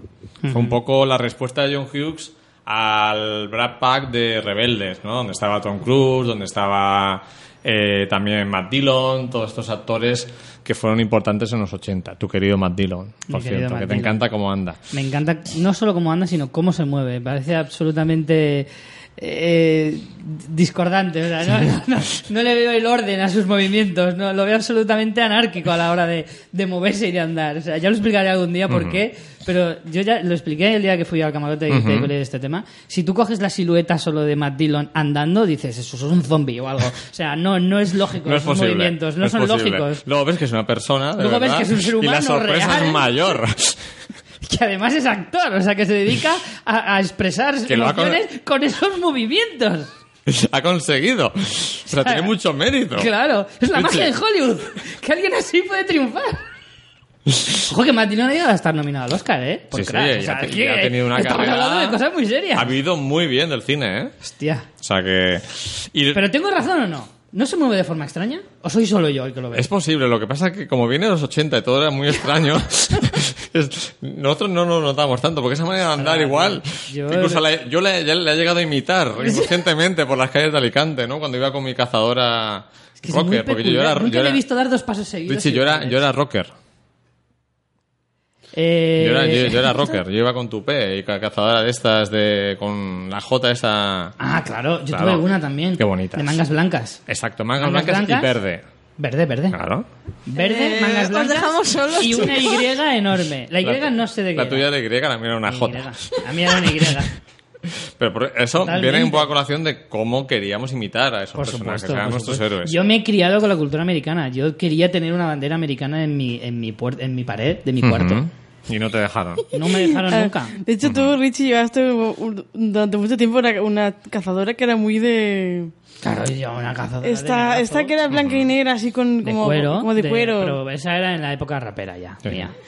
Claro, es que eso ya... ¿Ya tuvisteis alguna que otro indicio la semana pasada? Era muy de quarterback, La total. época rapera ya mm, llegó más tarde, aunque en Estados Claro. Unidos ya estaba la explosión en esta Claro, época, claro. pero aquí llegó mucho más tarde. A mí el rap ya no me pilló. A ver, antropólogos, ¿vamos con las pelis o...? Eh, no, simplemente, Richie, el Club de los Cinco... Yo quería hacerte una pregunta. La pones en contexto, ¿no? A Sí, pesar sí, de todo, sí. Quería hacerte una pregunta. ¿Esta película era apta en su época? El- la calificación era... eh, eh, es curioso porque este boom coincide con el cambio de las calificaciones en España. Hasta el año 84 se calificaba por autorizado, es decir, tú si ¿O sí o para, no? para tener una, para ver una película de 18 años tenías que enseñar el carnet de identidad. A partir del año 84 se pone no recomendado. Ah, vale. Es decir, no te lo recomiendan, Haz tu pera. pero puedes ir. Entonces esta película, si no recuerdo mal, era para mayores de 13 años. Mayores de Pero 13. no recomendada. No, por eso, porque me sorprende en cuanto a eso, los te- temas de suicidio, de sexo, de drogas, que Hmm. se trata de forma absolutamente, o sea, sin tapujos. No, Pero no te insinúo, sino que te lo digo A así, veces con infantilizamos mucho a la gente. Yo recuerdo, yo con 13 años, estar pensando, hablando y con estos temas. No, no sé Ya, por qué luego para- tú creces para los 80 y ves a los de no sé. 13 años muy pequeños, pero tú estabas con esas preocupaciones con 13, 14 años. Yo me descubrí a mí mismo sexualmente muy joven, ¿eh? Muy jovencito, ¿no? Muy joven. Ay, madre ¿Te mía. frotabas? Siempre he sido muy inquieto a la hora de, de, de preguntarme a mí mismo, vaya, ¿esto para qué sirve? Pero bueno, eso es un proceso que surge sí. rápido. Richie. Te iba a preguntar si querías una cerveza, pero después de estas revelaciones sin alcohol No, no, siquiera... No, no, da igual, da igual. Prefiero que no. Vamos a dejarlo. Eh, el Club de los Cinco me ha gustado, me ha gustado, pero estoy seguro de que si lo hubiera visto hace 15 años me hubiera gustado infinitamente más. Sí, creo que a día de hoy no me, ha, no me ha llenado tanto como yo me esperaba. Me ha parecido una buena película y me ha gustado, pero tal y como yo la he visto durante todos estos años, de lo que oía y de lo que la gente pensaba de ella siempre y de las críticas que ha tenido siempre, y considerando una de las películas de su época más influyentes o más importantes en su género por lo menos, si, no, si no fuera de su género incluso, eh, me ha parecido escasa. Me ha parecido que, no sé, no me ha Se queda un poco tanto. corta, sí, es cierto. Pero es Tú decías que... antes que querías desmitificar algunas de estas películas. Sí, quería investigar el éxito del que se habla, que realmente no, no fue nadie a verlas en España, realmente la mayoría de Pero en ellas. Estados Unidos sí. Sí, en Estados Unidos sí. Algunas de ellas, ¿no? Y luego el mito mm, también se mantiene por eso, porque mm, tú las recuerdas. Realmente estas películas, mi generación no las vio en el cine, éramos muy pequeños para verlas. Pero existía luego un mercado, que ahora no existe, que es el mercado del videoclub. Claro. Todas estas las recuperé yo. Pues eran carne de videoclub esta película. Eran carnes de videoclub y aparte de eso, eh, nosotros que nos juntábamos a ver películas. Uno lo alquilaba y nos metíamos ahí 20 a ver, en, la- en el salón sí, familiar, ¿no? Entonces era, eran películas que se recuperaron a Eso se ha posteriori. perdido mucho en esta época, ¿eh? La gente joven de esta generación no Es- tiene eso como condición. O sea, juntarse en una casa a ver una peli 30 o... Bueno, 30 a lo mejor no, porque tendría que ser una casa muy grande. Pero Sería una 15 fiesta de peli 15 americana. 15 yo Pero he visto te- películas de 15 personas en un salón. Pero tú te estás oyendo a ti mismo, eso se, se- se ha perdido. Eso Se ha perdido. Es, es comentario de persona mayor. Sí. Richie. Sí, porque se escapa a mi generación, es cierto. Hombre, pero porque la cultura de masas yo creo que ya no existe. Estamos muy, Como muy- antes. Muy es mucho más atomizada con internet y cada uno ve lo que, lo que puede y quiere. Hola chicas, ¿estáis ahí? Es que Aina quiere hablar de las pelis y Sí. él también. Es que ya hay un rato aquí divagando Se nos va, y... se nos va, Aina, Que se nos súper va. interesante, Pero- pero... pero tú re- Son los abuelos Aina. cebolleta, Aina. Aina, Venga, reconduce. Danos un respiro de juventud, por favor. Y no había manera de entrar finalmente. Eso Vamos a es hablar de verdad. 16 velas, que la hemos visto todos. No. No, pero por cambiar de película y que estéis Claro. otra hora más, no pasa nada, un- pero otra película. Tienes mucha razón. Aina Es que nos vamos de un tema a otro. Es, no, no, es sí, verdad. Ya, no, sí. Danos un, re- un, un soplo de aire fresco y de juventud, Aina. Háblanos de alguna de tus pelis. O alguna de las modernas. Más recientes. ¿Las modernas recientes o de mi... De las tuyas, habla de las tus modernas. Venga, pues vamos a por una que es... Pero al micro. Espera, joder. Espera, joder. Haz el favor. Para eso nos interrumpes, para no saber de qué quieres hablar. Joaquín, a ver, es que me habéis pillado así. Yo decía que avanzaréis vosotros, ¿no? Pero yo? no, no confiabas mucho en conseguir que nos calláramos, ¿verdad? No. Y ahora te hemos pillado ahí fuera del juego. Vale. Venga, ¿de cuál nos vas a Hemos hablar? pillado en plan política, eh. 10 razones para odiarte. Uh, Vamos empiezas a por una- con la fuerte. Vamos a por una... Vamos a hablar De claro. las gordas. Mi Vale. chica ama esa película. Y a pesar de que no es de su generación. Yo la 10 amo razones también. para odiarte o 10 cosas que odio de ti según en, Latino- en Latinoamérica. Eh, bueno, esta pedazo de película eh, es, sale nuestro querido llamado Heath Ledger. que- Ujú. Y que- Gordon Lewitt también, ¿no? Está por ahí. También, también. Lewitt, sí. Para que se más Panoli. Aquí no... Esa ya, ¿cuántos años tenía? Yo sé Gordon Sí, Lewitt esa ya, peli. pero era súper joven. Ostras, pues ahí tendría...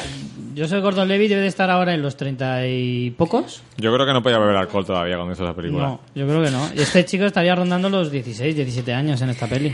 El argumento de esta película, para el que no lo sepa, aunque si no sabes es que estás muerto por dentro, es que tenemos a dos hermanas en un instituto, a la cual muy diferentes, unas, una rebelde absoluta, Julia Stiles, ¿no? guapísima, Esa era yo. sí, con la misma mala Si tú lo hostia, dices. además. No, sabes que cuando ves las pelis tú te identificas y dices, yo soy esa. Claro. ¿sabes? Pues yo era esa. Sí, sí, Aina era sí. la otra. No, Yo soy Andrew. McCarthy en La chica de rosa. Yo soy el amigo judío de Joseph Gordon-Levitt. el reventado de nariz, va- de nariz generosa. El que se disfraza medi- de medieval. Sí, ese. Oye, pues al final acaba con un pibón, ¿eh? Con la rarita. La rarita del instituto. La amiga de la rarita. Esa es La amiga de la feliz. rarita. Esa no me acuerdo quién era. Vale. Entonces tenemos a las hermanas, Bianca, que es la pequeña, que es popular, Ujú. y a Kat, que es la no popular, que es mayor. que las, a las cuales su, su padre, que está como una, como una cabra, no las deja salir.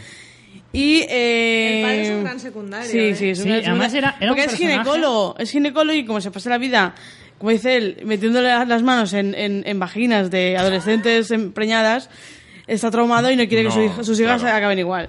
El personaje del padre me pareció magistral en el sentido de que encaja súper bien dentro de, de este mundillo de, de- de adolescentes, todos locos en su, en su personalidad. El padre encaja muy bien dentro de su propia personalidad. A veces en estas películas hay muchos personajes de adultos que no te encajan en esta historia, que muchas veces dices, sí, bueno, había que poner a un padre Un poco y no tiene cero, cero, cero personalidad, cero carisma, cero nada. O sea, es el padre que de vez en cuando echa una bronca y ala. Pero este padre les hace Pero este ponerse padre- una barriga de embarazada para que sientan el peso de su Este responsabilidad. padre, no solo eso, sino que encima tiene sus propios gags y sus propias gracias que ningún otro personaje de la película podría hacer. Es que en este género mm, el 60% son los personajes. Sí, sí, y especialmente duda. los secundarios. Si los secundarios son buenos, la película tira para Porque arriba. además es lo que hablábamos, las historias son ABC. Si no, si los personajes no, no le dan un poco una vuelta a eso, la historia ya la has visto, sabes cómo va a acabar. O sea, no te va a sorprender en nada, solo con los personajes. Entonces tenemos a, después al chico nuevo, que es Cameron, que es nuevo en el instituto, y nada más verla a, a Bianca, pues se enamora de ella, que es en plan, chico, tampoco es para tanto, ¿sabes? No te emociones. La muchacha es estaba la de juventud volver. del momento y Está de volver y en plena efervescencia Sí, sí, adolescente, sí. pues quieras o no. Entonces, ¿qué pasa? Que Bianca, evidentemente, pasa de su cara como de la mierda. Ujú. Y lo que, ha- lo que hace... No sé si vas a terminar la frase, pero la has terminado. Entonces idea un plan, porque claro, eh, Bianca no puede salir si Kat no sale. Entonces idea un plan con, eso una- es un clásico en la amigo. vida real, ¿eh? De las en parejas de hermanas, ¿eh? El- el Tener que una, una es la que tira de la otra, muchas Sí, veces. pues, bueno. No, no sé en vuestro caso, pero no quiero meterme en... A mí me lo han contado amigas mías. Entonces con su amigo, con su amigo Michael idean un plan que es convencer a un chico guapo y tonto que pague a Un Patrick- chico guapo y listo. ¿No? Es el guapo y tonto Ah, que paga al guapo, y listo, claro, a, para Pa- que- a Patrick Verona, Claro. man, qué rico, para que salga con Kat. Que también es un chico súper rebelde, así, en plan que rompe libros con destornilladores y con cosas así. Es un muy Ese es nuestro querido. Nuestro y claro, Patrick al final se enamora de, de Kat. Que al final, por supuesto, se, se, se, se sabe todo y Kat se enfada y todo. Es muy chulo. El caso es que esta película está basada en una, una novela de Shakespeare. La, la fierecilla, do- la la fierecilla fierecilla domada. Nunca, nunca, nunca lo había asociado a eso. La fierecilla domada, domesticada o algo así. Sí, domada, domada. Es una obra de Shakespeare en la que se- está basada sobre todo en, en los caracteres de los personajes y algunos nombres. Las hermanas se llaman igual y además eh, ellas se llaman Stanford, de apellido, que eso es una... Eh, ¿Cómo es? es? Stanford upon Avon, que es el lugar donde nació Shakespeare. Es- Es una variante de que han hecho. Y luego también el, el, el, mm, pretendiente de, de Kat en, en la novela se llama Pertucho y es de Verona, lo que al final se traduce como Patrick Verona. Y el instituto se llama Padua, que es el lugar, es una, es una ciudad de Italia donde tiene lugar esta obra. Aparte en la película hay muchas referencias a Shakespeare, en plan que hay muchas eh, poemas y luego además hay una la amiga de Kat que es la, la amiga de la prota es- está como muy enamorada de, de Shakespeare De hecho, el amigo judío al que yo hacía Sí, la con- referencia hace también muchas referencias a Shakespeare. También, también. Y habla mucho de, de sus novelas. De hecho, el éxito de esta película, que fue bastante comercial, llevó a Hollywood a adaptar a personajes actuales historias como Hamlet, hubo un Hamlet con personajes actuales, o Romeo y Julieta. Mm. La Romeo y famosa de fue Leonardo a esta. Sí, pero que, fue del que fue un 96. poco el, ese boom ¿no? de películas sobre Shakespeare. Sí que es ahora que estás diciendo todos esos datos, Aina, me doy cuenta de que hay algunas películas, de la mayoría de estas películas se les, se les atribuye la etiqueta de que son vacías, de que es lo único que pretenden es...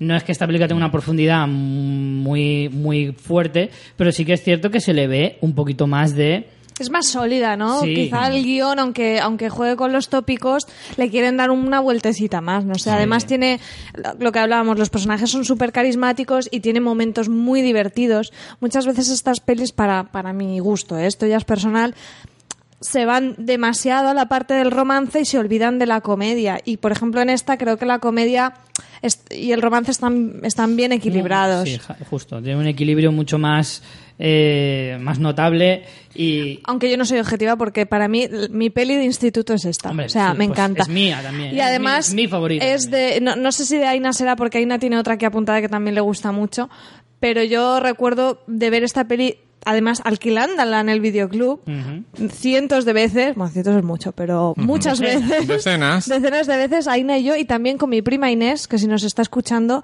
eh, fue una grata sorpresa este fin de semana pasado que cenamos con ella y en su móvil de música tenía la canción del final de 10 razones para odiarte, que fue como un momento de, de, de, de De locura jolgorio durante la cena cuando descubrimos eso. Esa fue una película que también funcionó mucho mejor en videoclub que Sí. en el estreno comercial, ¿no? es, Eran que es, como un películas... género, es un género de videoclub. Hmm. Es que yo tengo que decir que todas estas Sobre yo las he visto en videoclub. Sí. Yo todas Sí, sí. esas nunca, nu- ninguna recuerdo haberla visto en el cine, todas eh, en el videoclub, la mayoría. Yo para, para la evolución del género, a, a los oyentes y a vosotros también os recomiendo un libro que sacó el Festival de San Sebastián hace un par de años, que es La nueva comedia americana, y tiene un, un capítulo bastante largo dedicado a la evolución de la comedia juvenil.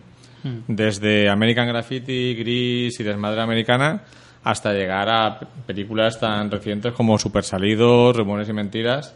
Y va hablando de la evolución, del progreso, ¿no? De, de cómo se va haciendo cada vez más sólido. Las buenas películas del género, pues claro, las otras son las fundacionales, las que crean el género, pero estas van cogiendo, las, las buenas, las que realmente son interesantes, van cogiendo ese, esa herencia, la van adaptando y la van haciendo más sólida. A mí hay películas como Las ventajas de ser imaginado, Rumores y Mentiras, Adventureland, incluso la propia Super Salidos, que me parecen películas Super Salidos es un peliculón. Super Salidos es un peliculón que parte del elemento más gamberro hasta llegar.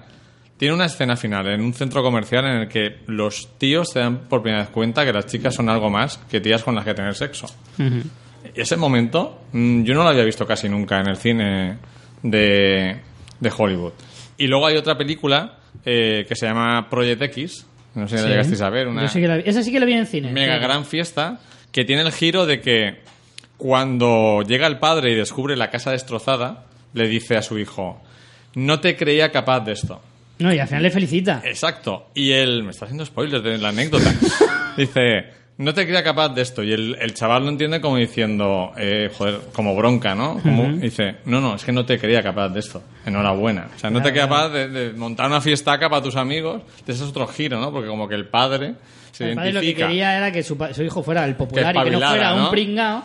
Y, y claro, al final se siente incluso orgullosa de que la haya destrozado la casa con es una muy fiesta. interesante porque el género ha tenido una evolución que ha llevado a, a- a que sean películas las últimas. Yo creo que algunas son las cotas del género. Lo que pasa que, pues, mm, están muy recientes y todavía no se han mitificado, pero creo que, que ahora mismo, pues como Woody Allen, o sea, las primeras películas de Woody Allen, las primeras primeras, Bananas y todo esto, son películas bastante flojas. Sí. Luego fue a partir de Annie Hall cuando Woody Allen empezó a hacer cine importante, ¿no? Pues esto es lo mismo, ¿no? Las primeras del género igual no son las mejores, pero sin ellas no se hubiera llegado a donde estamos. Yo pienso que en un subgénero como este... Comparar Woody Allen con las pelis de instituto creo que es lo máximo que podemos llegar en este podcast de hoy. Gracias, Luis. Tú sabes que para una todo comparación absurda siempre estoy ahí. Todo se puede hacer en fans fiction, no hay ningún problema. Eh, a ver, yo creo que en un subgénero como este eh, es muy habitual caer en el tópico de, claro, es muy fácil asociar este subgénero a películas malas, porque efectivamente hay muchísimas que son una mierda. Pero siempre hay alguna, siempre hay alguna obra que, que, que resalta porque realmente se hace bien. y, y eso pasa en todos los géneros, sean más o menos importantes. Géneros y subgéneros.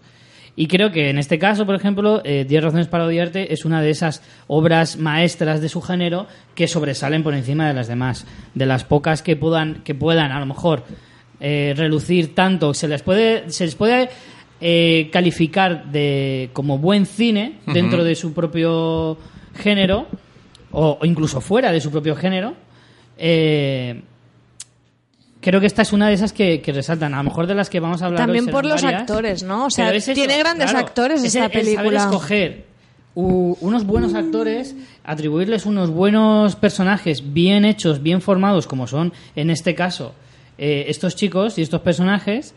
Y creo que de esa manera es cuando te sale. No siempre se puede conse- conseguir eso, evidentemente, porque para conseguir eso tienes que romper algo que ya esté hecho, salirte un poquito. Si te sale siempre, entonces deja de ser algo excepcional.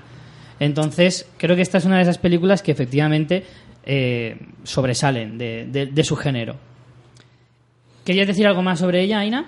No, que me da mucha pena Heath Ledger. Sí, a mí también. Me da mucha pena. No, la verdad es que ahí perdimos uno Un de los actores que podían haber sido uno de los grandes de, de su Sí, este chico generación. además- Yo cada vez que veo es esta película digo, ay, qué pena. Se murió justo en un momento en el que efectivamente empezaba a dar señales de que este chico tenía mucha carrera por delante y podía llegar a ser de los más importantes de Hollywood, sin lugar a dudas. Por Pero eso a mí bueno. fue lo que más rabia me dio. Siempre nos marcó un poco... sus películas. Sí, no, fue una, una muerte, además, como tú dices, en el momento en que estaba Mm. empezando a... La verdad que sí, fue una lástima. Vamos a pasar a la siguiente. Eh, Luis, ¿te toca? Sí, qué película... Eh, podemos... Mira, vamos a ir con la otra que yo he visto, de la que nos has traído, que es la de Todo en un día, que me Sí. parece también una de las importantes de, de, este, de su época, a lo mejor, y dentro de, de su género. Coméntanos un poco sobre ella. Bueno, pues esta, esta es una película que es mítica en Estados Unidos. O sea, chavales que... Los chavales que van pasando por mis clases desde hace 10 años siempre me la nombran. Es decir, es una película que conocen, que han visto y que es un clásico ya que ha, ha- ha traspasado la generación, ¿no? La vieron sus padres y ahora la ven ellos y se la ponen en común, ¿no? Eh, creo que es una de las cumbres de- del cine de, de John Hughes, sobre todo porque consigue un personaje que era muy... era el tío que tú querías ser en aquella época, ¿no? El ¿Sabes qué Ferris? Bueller es el tío que tú como tío de los 80 querías ser. Quizá como tío de los 2000 o los 90 no, pero tú en los 80 el modelo era Ferris Bueller. ¿Sabes qué me pasa a mí con esta peli? Esta peli también la he visto esta semana, no la había visto. Y es que ese personaje no me encaja para nada con Matthew Broderick. Es posible. Porque yo he visto a Matthew Broderick en otras películas posteriores a esta, en la que siempre hacía de pringao, Ujú. de pardillo.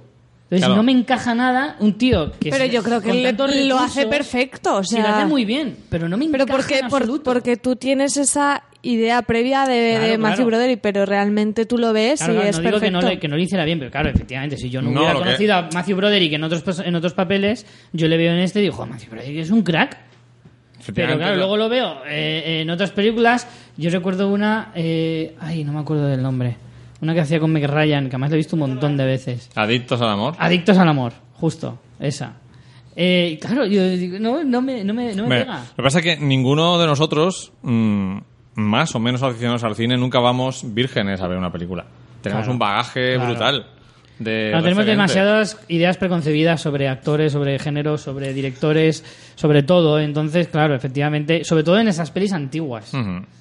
Si tienes muchos más prejuicios sobre una película antigua, porque claro, cuando estas películas Que se digas hicieron- antigua de los 80 me acaba de Antigua, matar. joder, son 30 años Sí. de diferencia. Yo- pelis Ya, ya, ya, antiguas. lo Yo estoy sé. acostumbrado porque mis estudiantes me dicen, no, Cadena Perpetua o Pulp Fiction son clásicos. Claro. En el sentido que son clásicos. Y es que es cierto, es ya cierto. son clásicos. Pero mm, hablan de clásico como películas que les gustan mucho, muy buenas, pero como Pero lo más antiguo que Mm. pueda existir. Luego lo anterior está muerto, ¿no? Claro, claro. Entonces, eh, básicamente, claro, el, el tema está en que Matthew Broderick luego ha tenido una carrera mm, difícil y con personajes que no tienen nada que ver Nada con, ese, con ese personaje, ¿no? Entonces, eh, mm, Regreso al futuro es una cosa muy interesante. No sé, si- no sé si, lo, si lo sabéis.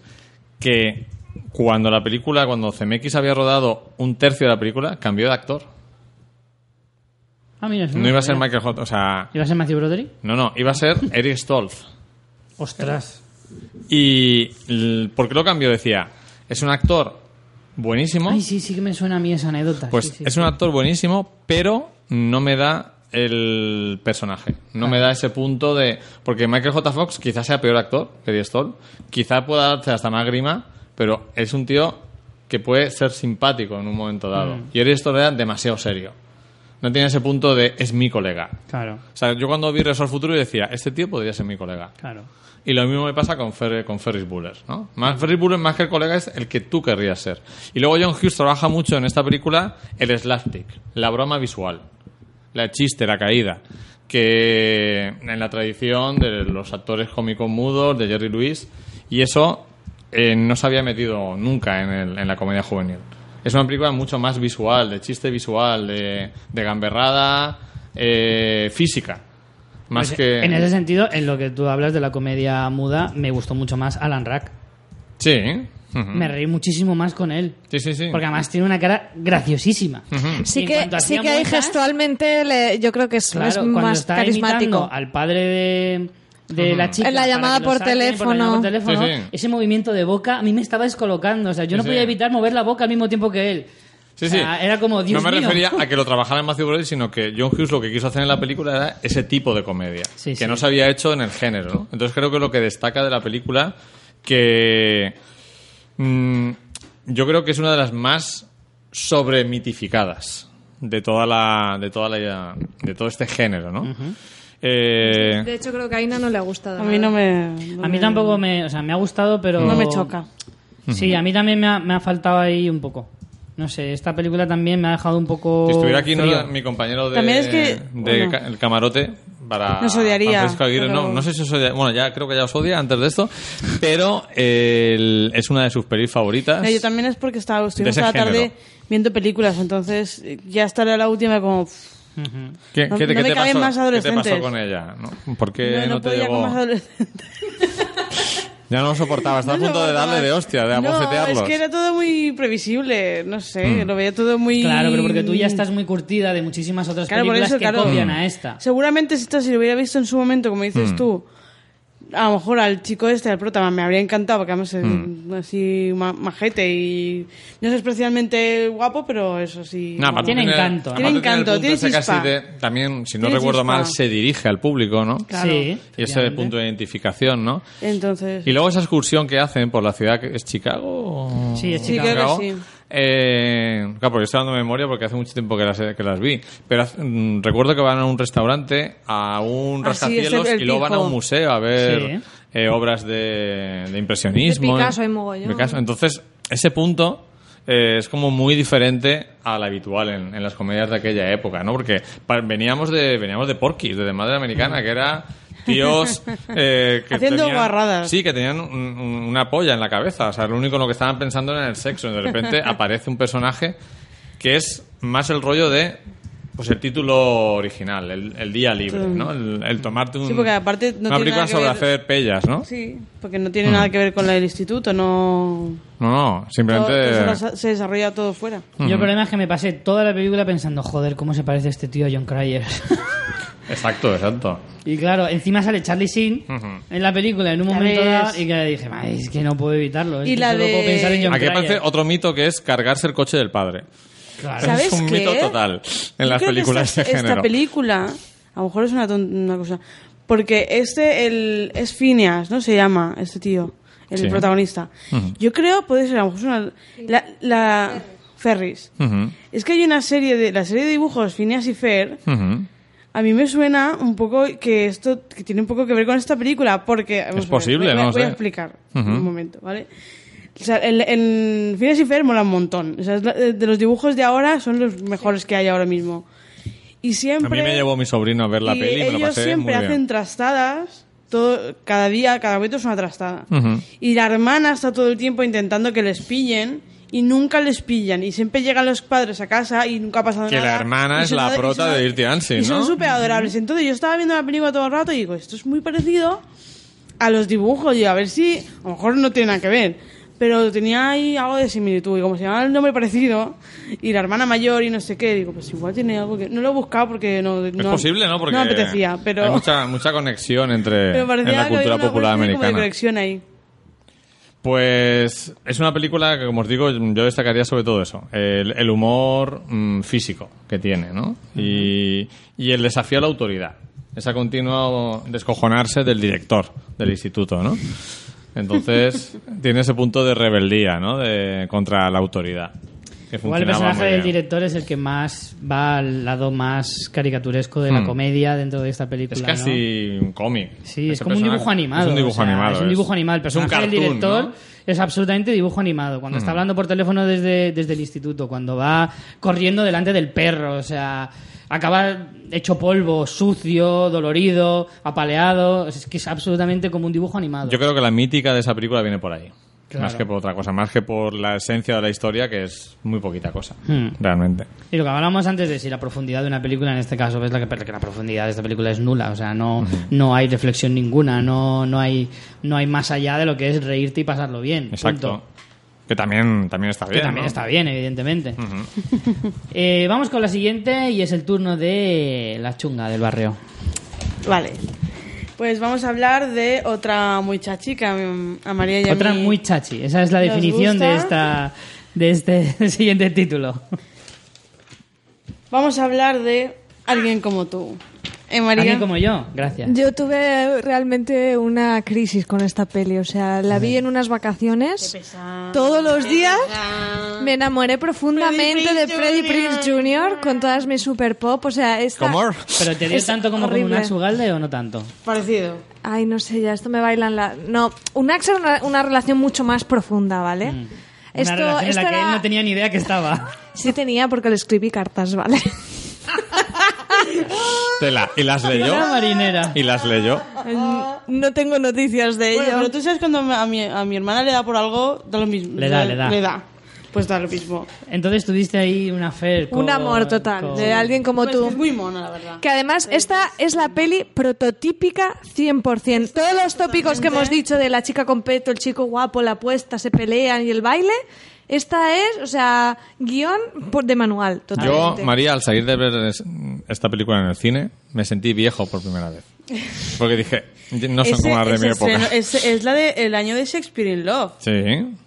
Que ganó el 99, Oscar. ¿eh? 99 dije... O sea, que es un año chachi de, peli- de películas, porque, yo qué sé, aunque no sean del mismo género, Sí, sí, ahí Pero, ya empezó oye. el cine a mejorar. ¿no? Bueno, Aina, cuéntanos de qué va esta gran obra maestra. Pues sí, lo que va te lo he dicho yo, eso no tiene más. Pues a ver. chico guapo. Tenemos al chico guapo popular que todo el mundo le adora. Y ¿vale? falsa fea, ¿no? Es, es guapo, es deportista, saca buenas notas, quiero decirte, es un, Hmm. un crack. Que dice, eh, llega de- llegan de las vacaciones de Pascua, y sabes que las vacaciones de Pascua allí también son...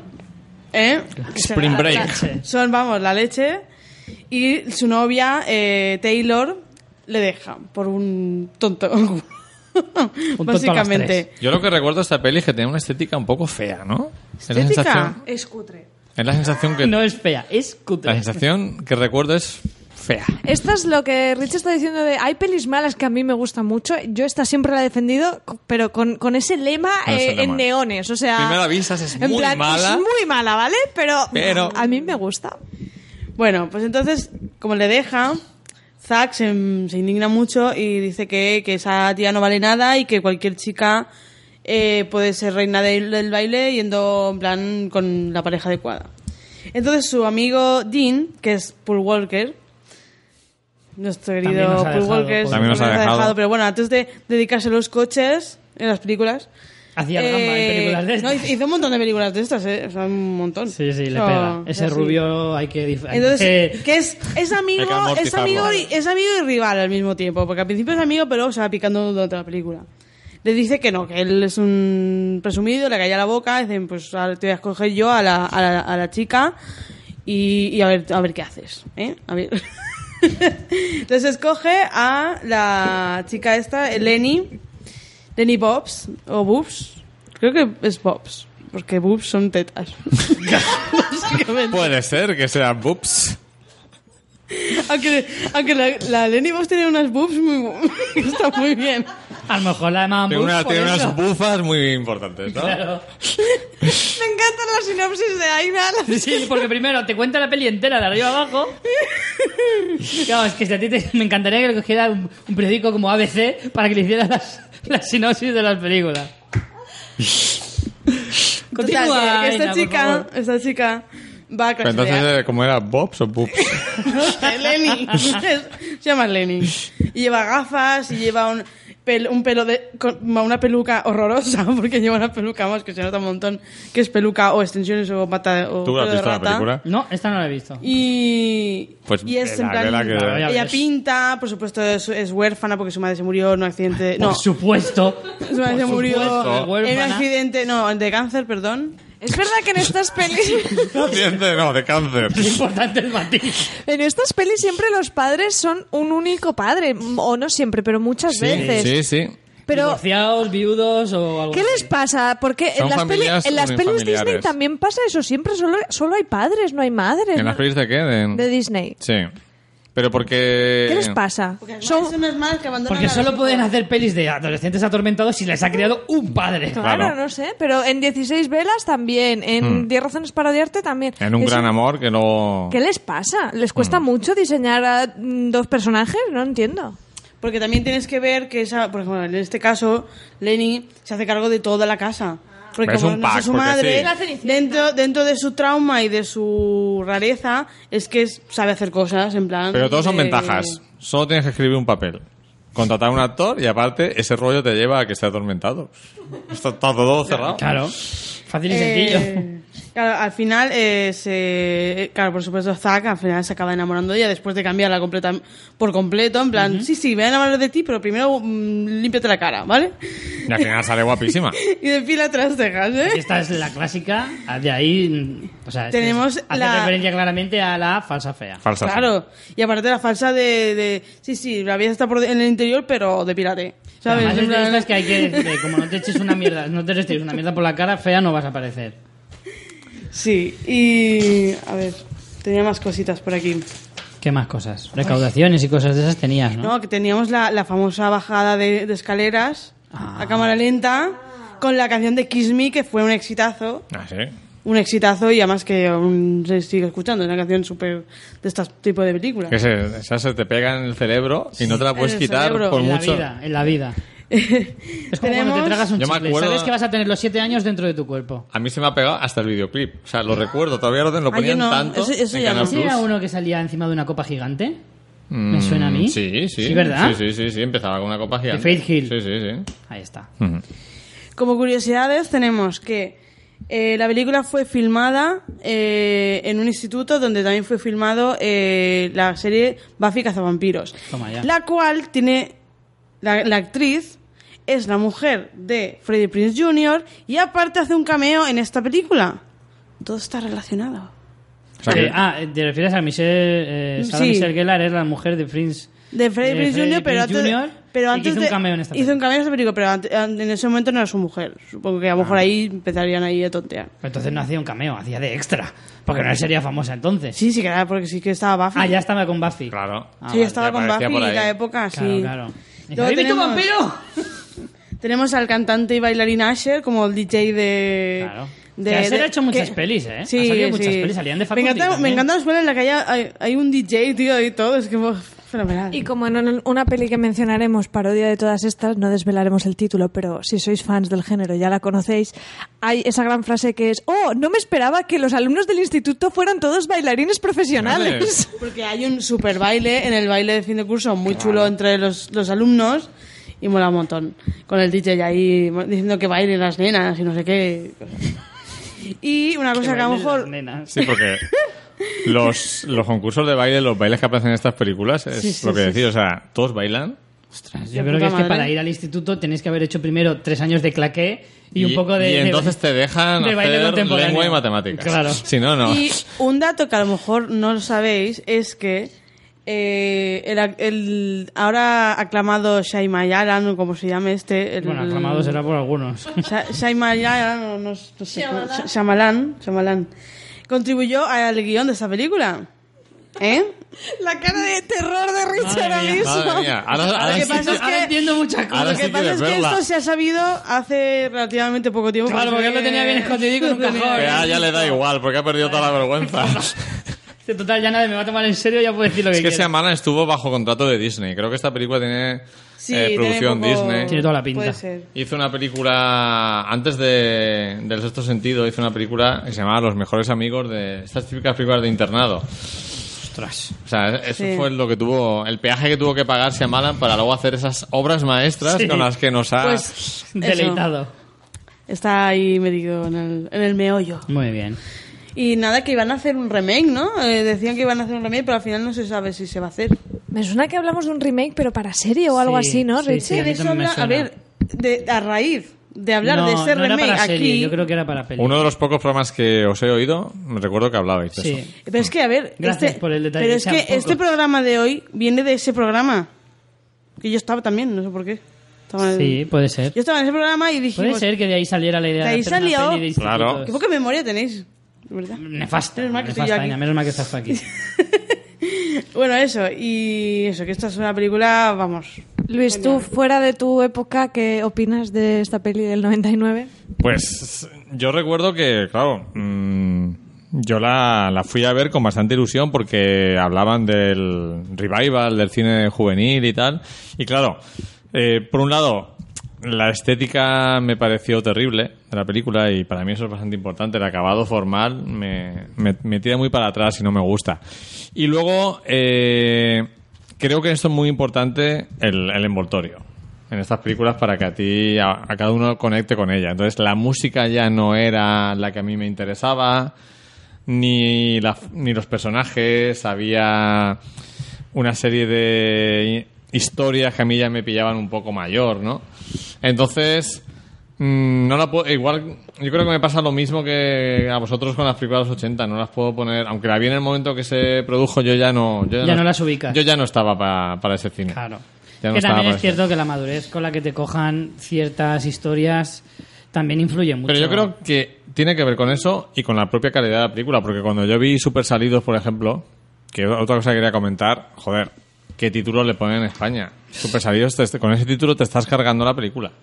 Eh, yo la nadie, vi, nadie se la puede tomar en serio. claro, la vi mucho mayor y esa película a mí sí que me convenció. Y sentí, me identifiqué con, con los miedos, con las angustias, con los problemas de esos chavales. Me pareció más auténtica. Esta me parece que es una película tópica y bastante floja.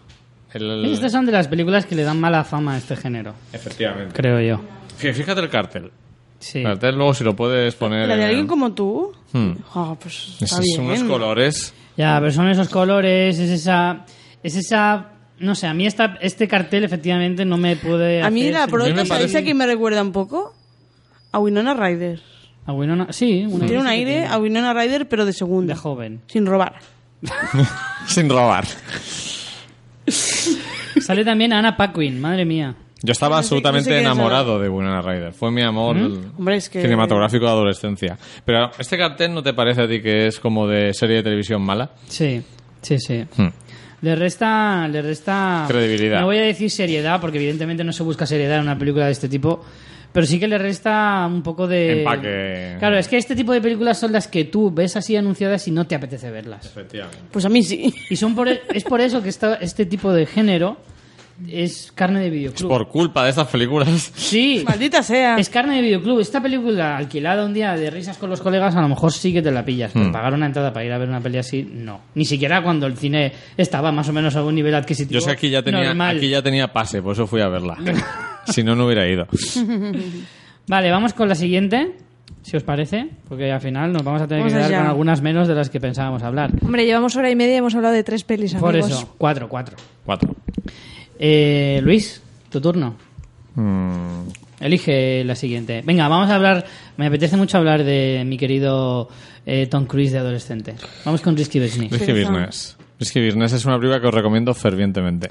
Yo te tengo que decir Yo no la he visto. que yo soy muy, muy, muy admirador de. Tom Cruise. Pues aquí en se los sale. 80 y 90. Aquí se sale Tom Me Cruise. encanta Tom Cruise en esa Además, época. esta película tiene dos momentos míticos, que es el baile de él en calzoncillos y un micrófono. Sí, es un- eso es ya un, un icono que lo sacan cinematográfico. cada vez que hablan de la comedia juvenil en la entrega de los Oscars, en cualquier obligado. documental, sale. Y luego tiene una frase que a mis amigos y a mí nos marcó para siempre. Hay un momento en que ellos están un poco así como jodidos por la situación y mm, un amigo de Tom Cruise le dice, llega un momento en el que un hombre tiene que decir, pero qué coño. Es una gran frase, ¿eh? Entonces, eh, es una película, mm, yo creo que es- está en un peldaño entre los 70 y los 80. Porque siendo una película de. Aunque en la sinopsis de Phil Affinity dice un estudiante universitario, no. No Todavía no está en la universidad, está en el instituto. Eh, es un chaval que se queda un fin de semana, bueno, una semana solo en casa. Y, eh, Hmm. El sueño de todo adolescente. Sueño de todo adolescente. Entonces, mon- primero monta fiestas y demás, y acaba, y esto es un giro bastante curioso, acaba llamando a una prostituta para que vaya a su casa. Vaya. Y a la prostituta se le ocurre que lo que tienen que hacer es montar un negocio, Tom Cruise y él. Vaya. Todos los amigos de Tom Cruise son nerds que no tienen mucho habilidades con las chicas, que son todos vírgenes. Dice, chicos con ganas de sexo, mis amigas, aquí tenemos el negocio montado y tenemos la casa. Y montan un prostíbulo en la casa de, de Tom Cruise. Y es, me parece un giro... Es bastante Bast- bestia, ¿no? Bastante bestia, por eso, porque no, no tienen mucho que ver con las posteriores, ¿no? Tiene más que ver con el cine de los 70, ¿no? Más, más brusco, más fuerte, ¿no? Y entonces eh, tiene una, una conversación muy dura que, que me parece mm, brutal y que no aparecería en ninguna película de hoy en día, en la que eh, un amigo de Tom Cruise reflexiona sobre que es más barato el sexo con prostitutas que con chicas no prostitutas. y me parece muy fuerte que eso aparezca en una película de Hollywood, porque es romper mil tabús del cine hollywoodiense, porque en, en ningún momento, además en esta película, aparece el tema del amor. Eso es, No eso se habla es de amor en romper ningún un arquetipo también Eh, del género. Se habla, pero en ningún momento los personajes No hay la llegan- historia de amor, ¿no? Hay una atracción lógica entre eh, Rebeca de Mornay, que está impresionante, y Tom Cruise, pero no hay enamoramiento en ningún momento. es Y es- está el mito de, de la casa destrozada, de arreglar la contrarreloj antes de que lleguen los padres y incluso estéticamente eh, tiene más que ver con, pues, con el cine de Michael Mann, con la estética aquella de corrupción en Miami, eh, colores muy eléctricos, música ambiental de un grupo que se llamaba Tangerine Dream, que usaba mucho los sintetizadores. Entonces, era una, una peli... una comedia más madura. Más madura, No sí. es tan adolescente, a lo no mejor. está, no es tan adolescente, pero fue un gran éxito en su momento y yo creo que pocas veces Tom Cruise ha estado tan bien como en esta película. A mí el Tom Cruise de los 80 y 90 me chifla, me encanta. De hecho, me gusta tanto que le perdono muchas de las gilipolleces que hace y dice en la actualidad. Aún no has visto el documental que te recomendé la semana pasada, Going Clear, ¿verdad, Richie? no he visto todavía. Es que tengo tantas cosas por ver que no me da para tanto. Te lo digo porque entonces ya no le perdonarías las gilipolleces. Yo creo que Tom Cruise, eh, independientemente de lo que nos parezca el, el- el tío, El personaje El- que se llama Tom Cruise, Tom pero creo que es una de las últimas estrellas que ha dado Hollywood.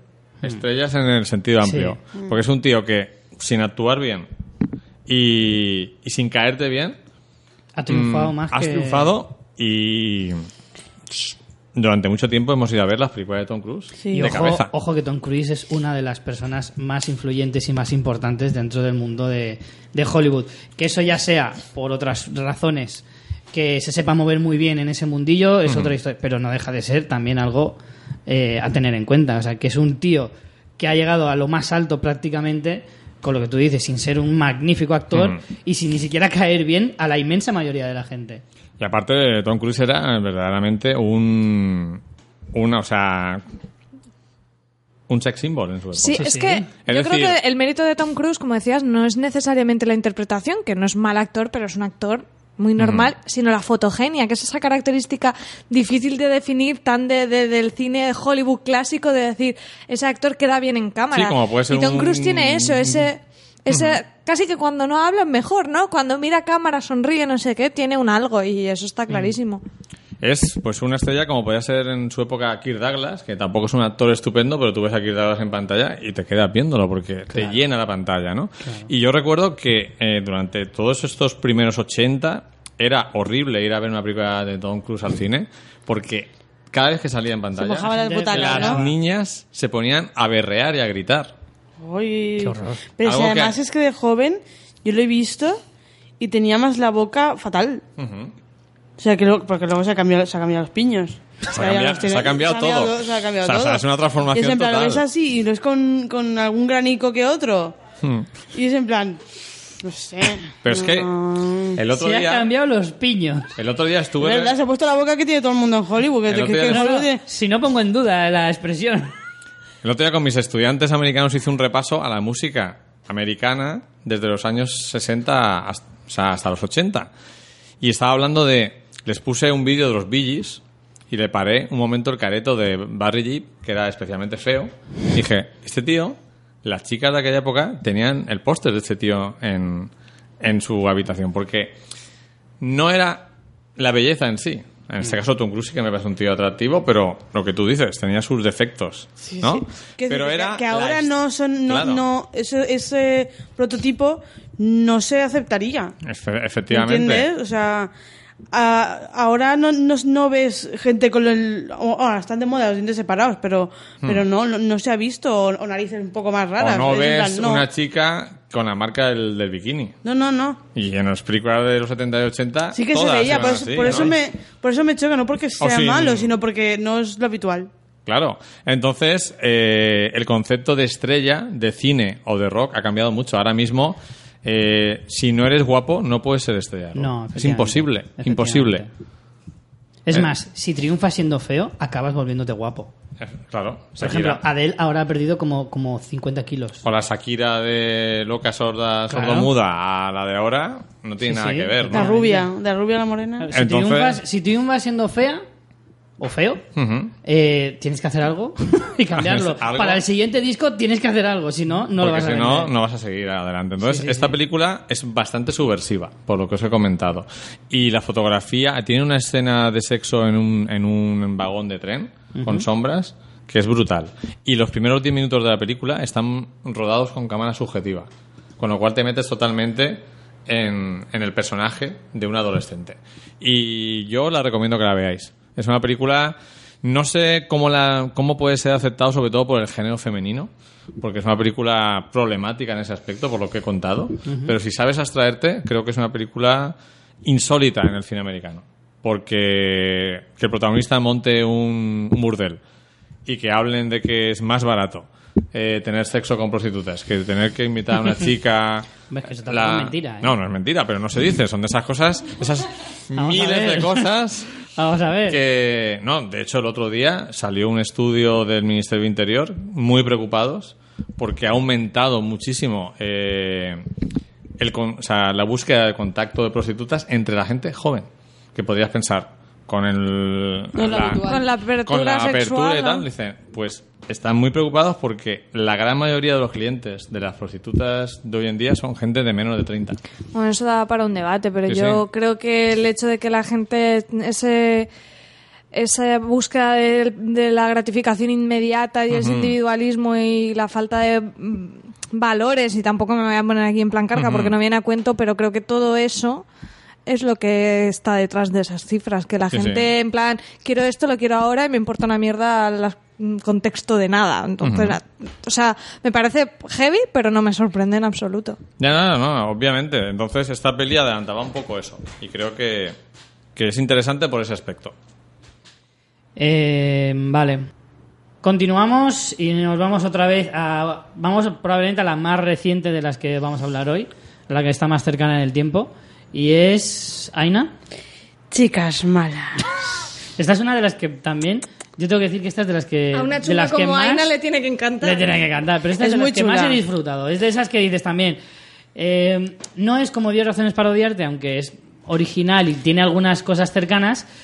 Pero es demasiado es, chabacana en algunas es que cosas. Chicas Malas es muy autoconsciente y es muy paródica del género en sí, misma. Entonces, Se ríe mucho de sí misma. sí que es una cierto. peli que tú, aunque ya la veas fuera de tiempo, porque estas pelis, como, como lo hemos titulado, es, son para adolescentes, pelis de instituto, Chicas Malas tú la ves de mayor y, y te encanta igual porque es justo una, es casi una parodia del género sin serlo. Fue, fue una sorpresa porque vino como inesperada cuando ya no se hacían películas de ese tipo. Sí, Y lo, lo que comentáis es precisamente eso, que sin ser, eh, sin autonombrarse como una parodia, funciona sobre todo sobre- con ese aspecto y muy autoconsciente, ¿no? Muy autoparódica de, de todos los tópicos con esas... Eran Plastic Girl, ¿no? Las divinas divinas, ¿no? eran las divinas Las divinas.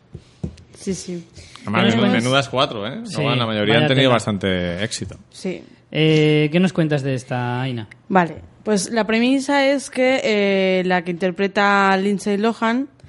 eh, He de confesar aquí públicamente que me pone mucho Lindsay Lohan. Pues no es que Lindsay. Lohan, además en esta peli sale muy guapa. Sale muy guapa, porque sale pelirroja, que es como ella pelirroja.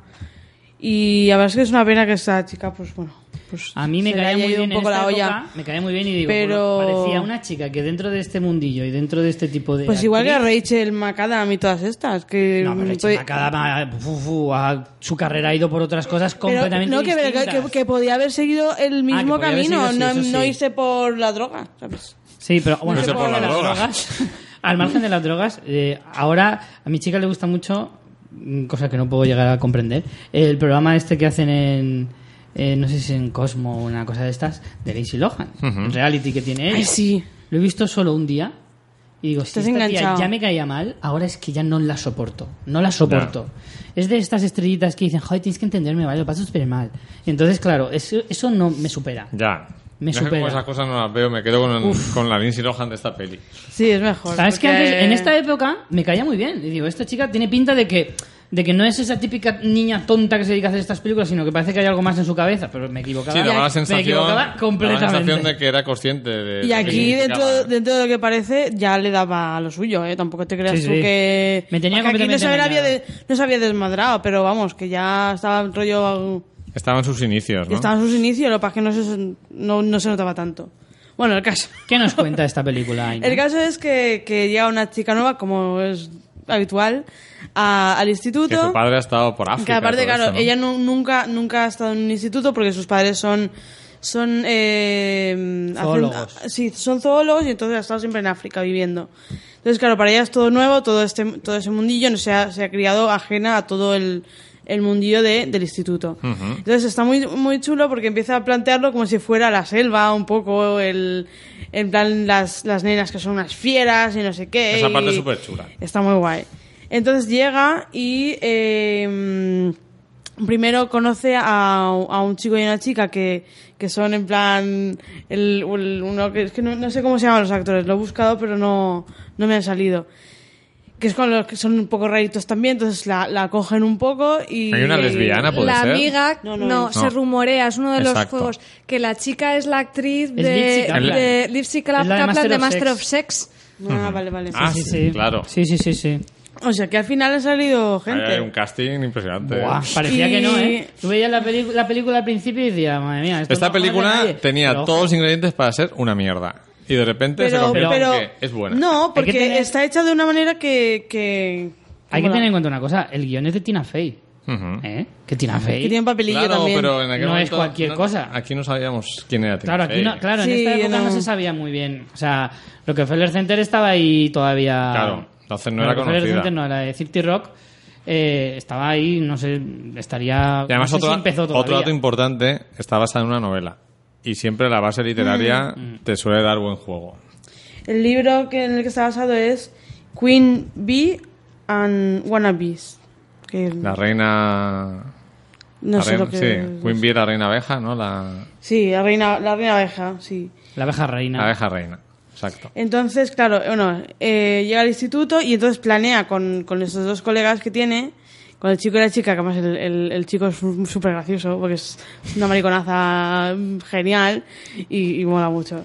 Daniel entonces, Franz, eh, planean en plan rollo para, para mm, boicotear a las, a las divinas, que son las que, las que presentan, presentan en plan, la número uno, la número dos, la número dos.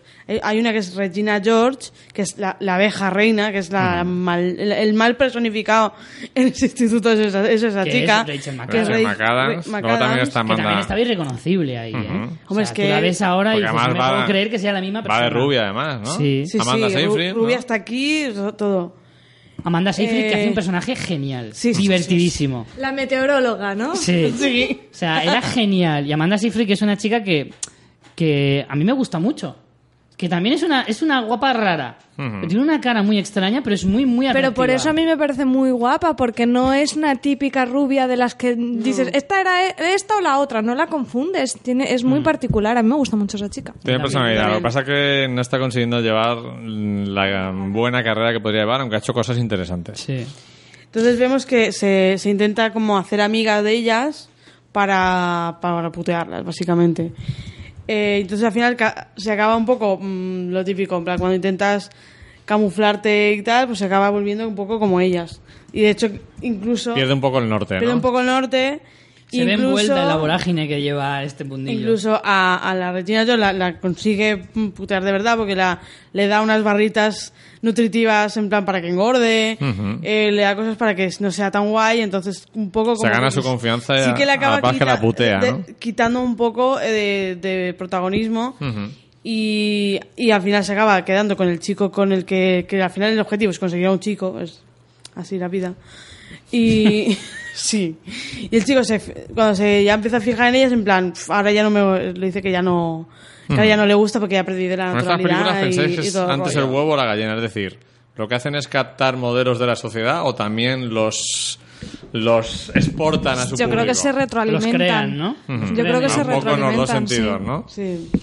Y nada, y mm, hay una segunda parte, pero que pff, ni- No creo que merezca la pena no mencionar. me da pena porque no sale nadie de las de ahora, así que Yo quiero remarcar el, eh, la fiesta de Halloween. La fiesta de Halloween me parece un momento muy bueno porque es la, la típica fiesta en una casa donde se mm, se hace broma no con el hecho de que es el momento en que las chicas se pueden vestir de puta sin que nadie les diga nada. Entonces es exacto como el carnaval en España, ¿no? Entonces es una va, no me acuerdo los disfraces, ¿no? Pero de gatita cachonda, de enfermerita cachonda y ella como es ajena a todo eso, pues va de monstruo horrible. Es mujer zombie. de mujer zombie o algo Porque así. va y de me- Halloween, Claro, va de. Halloween. Halloween no es de miedo. Y me hizo mucha gracia lo de, la, lo de el, el único día en que las mujeres pueden ir de puta sin que se les pueda decir nada. Claro. Y cuando y cuando llega la fiesta dicen, ¿por qué te has vestido así? De, porque es Halloween. de, uy, das miedo. Bueno, esa es la idea. Sí, sí, sí. Sí, está muy verdad es que chula. a mí yo chula. creo que esta, esta película captó muy bien lo que es la esencia del género sin, sin llegar a ser excesivamente... O sea, es chabacana, la película es chabacana, pero no llega a, a los límites en los que dices, ¡buah! Me superas. Claro, esta película también... Creo que tiene la justa medida. Como hablábamos, como la mayoría de estas, eh, mm, ¿alguno de vosotros la vio en cine? No, nosotros, yo de videoclub total. Exacto, Videoclub. porque... Bueno, descargada. Sí, ya, esta, ya, Estamos en los 2000. esta ya es etapa de descarga, ¿no?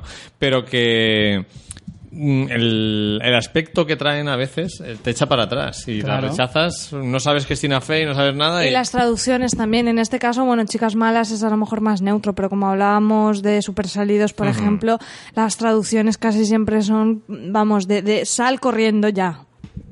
Yo creo que intentan hacerlo más comercial con el título español y la cagan, ¿eh? Claro, porque al final, al final ese tipo de, de estrategias limitan el público. Porque solo vas a, si poniendo super salidos en un título, eh, parece que solo quieras acceder a eso, a chiquillos. Exacto. A, chiqui- a, a los cuatro chiquillos que puedas encontrar que vayan a juntarse un sábado por la tarde con sus colegas para ir al cine. Y como los chiquillos no decidan, no te elijan, estás perdido. Exacto. Como no tengas una campaña de publicidad muy, muy, muy eficaz, ese- o sea, te limitas tú solo un montón. Cuando una película, como efectivamente Super Salidos, puede abarcar un público mucho más amplio. Claro. Pero te reduces tú solo. De cuarenta y tantos para abajo, la puede Sí. ver perfectamente esa película. Sí, sí, sí. Aparte también en esta película, por ejemplo, hay la, la escena, las- una de esas escenas finales que mola un montón, que es una guerra, un, campal entre las chicas de todo el instituto y que al final, o sea, habla eh, Tina Fey, el personaje de Tina Fey habla entre, con ellas en plan, tenéis que dejar de llamaros putas y zorras constantemente, porque es que al final eso da a, a los chicos más, más, eh, más pie a que os llamen putas y zorras. Claro. Entonces es un poco la, espera, un poco la... María, por favor. María, Es que esto de compartir micro lo llevo mal. Eh, es un poco también esa mm, crítica a esa competencia absurda a veces que hay entre tías, que es absurdo completamente. Y es en plan, ay, qué mona estás y que... mm, Y es mentira todo. Soperra. Soperra.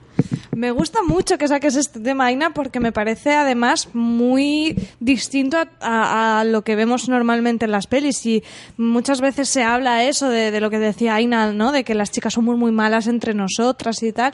Y al final esta peli habla un poco de esto, pero con una con una buena reflexión, incluso diría feminista, y me, y me, y me mola mucho esa escena en la que, como decía Aina, Tina Fey está en el, en el, en el gimnasio y hacen ahí una especie como de terapia de grupo. Es muy bonito que hay una que, que empieza a decir cosas bonitas y ni siquiera es de ese instituto. que es muy sensible. Me, me parece que, que está muy bien porque es, vale, coger los tópicos, pero que como decíamos, tienen parte de verdad, pueden ser una caricatura, pero tienen parte de verdad y es una verdad que no habla muy bien de las mujeres, de cómo nos tratamos entre nosotras y, y, y aunque sea del- mm, partiendo de la coña, pero sirve también para cierta reflexión y, y jolín, me parece que tiene mucho mérito, madre mía, una ambulancia, me parece que tiene mucho mérito que en una peli así incluso tenga cabida una reflexión de este tipo. No, es que yo lo que, eh, creo que es, no, hay, no tenemos tiempo para analizar todos los aspectos, pero la evolución de los personajes femeninos en el género es digno de, de mencionar. Porque en las primeras películas las chicas son simplemente objetos sexuales a los que con- conquistar, luego se convierten en la división puta santa, tipo mirada secreta, ¿qué quieres? ¿La puta que folla o la tu amiguita morena que se va a soltar el pelo y lo va a ser la leche? Y luego ya, con películas como Chicas Malas, como Rumores y Mentiras. Eso, eso, el- hay precisamente un diálogo en el Club de los Cinco que habla de eso. Cuando le preguntan A. Molly Ringwald, le preguntan si lo había hecho alguna vez y le dicen, ahora te decir". debates entre decir que sí y parecer una fresca o decir que no y parecer una mojigata. Efectivamente. Es que al Como no hay respuesta buena, ¿no? Claro, no, es una, además es, es que es la pro- el propio personaje de la otra chica que le dice, es una pregunta trampa, es una trampa, da igual lo que contestes, vas a quedar mal. Vas a quedar fatal. Entonces, ese, esos modelos se tras- eh, pasaban la pantalla y llegaban tanto a las tías, que tenían que decidir qué eran, si putas o santas, y a ¿Qué los tíos. qué eres, la animadora Que- o...? o sea, en mi generación, a ver, es- lo voy a- no me importa decirlo, nosotros hacíamos la división de tía, puta, tía para ser mi novia. Y era así, porque te lo habían metido Hmm. Eh, oye, tus en mi padres, generación, ¿eh? la iglesia. En mi generación y también era ese rollo. Mi generación también era ese rollo, ya sabes. A cuáles les puedo sobar todo lo que quiera y cuáles me lo tengo que curar un poco más porque a lo mejor quiero que sea mi novia. Claro, entonces, Tal cual. eh, eso mm, son modelos que se van transmitiendo que son muy negativos Mm. y que las películas como Chicas Malas, como Rumores y Mentiras, donde se reflexiona sobre la imagen que ella da a la sociedad, y esta última de Apatow, en la que el personaje femenino es muy artificial porque es la más bestia, eh, golfa, eh, mal hablada, lo tiene todo, pero funciona para que cambie el modelo de, la, de la mujer, ¿no? Entonces creo que, que ha habido ese cambio también en el, en el cine americano mm, porque han entrado guionistas. Mujeres escribiendo historias. Sí, que antes que no, prácticamente que- la, la historia la escribían los tíos, y eran la imagen que tenían los tíos de las tías. Sí, sí, sí. Tan sencillo como eso. Pues sí. Eh, de hecho, a mí hay una cosa que me llama la atención y es que efectivamente ves un poco también la evolución de la cultura eh, en estas películas porque efectivamente hablábamos antes que en las películas de los 80 no había ningún reparo a la hora de hablar de violación o de prostitución, de drogas y tal y cual, como algo normal, como algo del día a día. Y aquí, sin embargo, eh, ves una reflexión al feminismo, una, una defensa contra, contra esa, eh, ese... machismo verbal que existe a veces con, ese tipo de actitudes que a veces incluso viene directamente de las propias mujeres. Sí, sí, era un machismo inconsciente. O sea, Sí, sí, inconsciente La sensación no era, o sea, no se hacía. Estamos hablando hace 10 años, ¿eh? Que Claro, porque tanto. no. mm, eh, hombre, los, los de Hollywood no son tontos, no querían ofender a su público femenino. Simplemente Claro.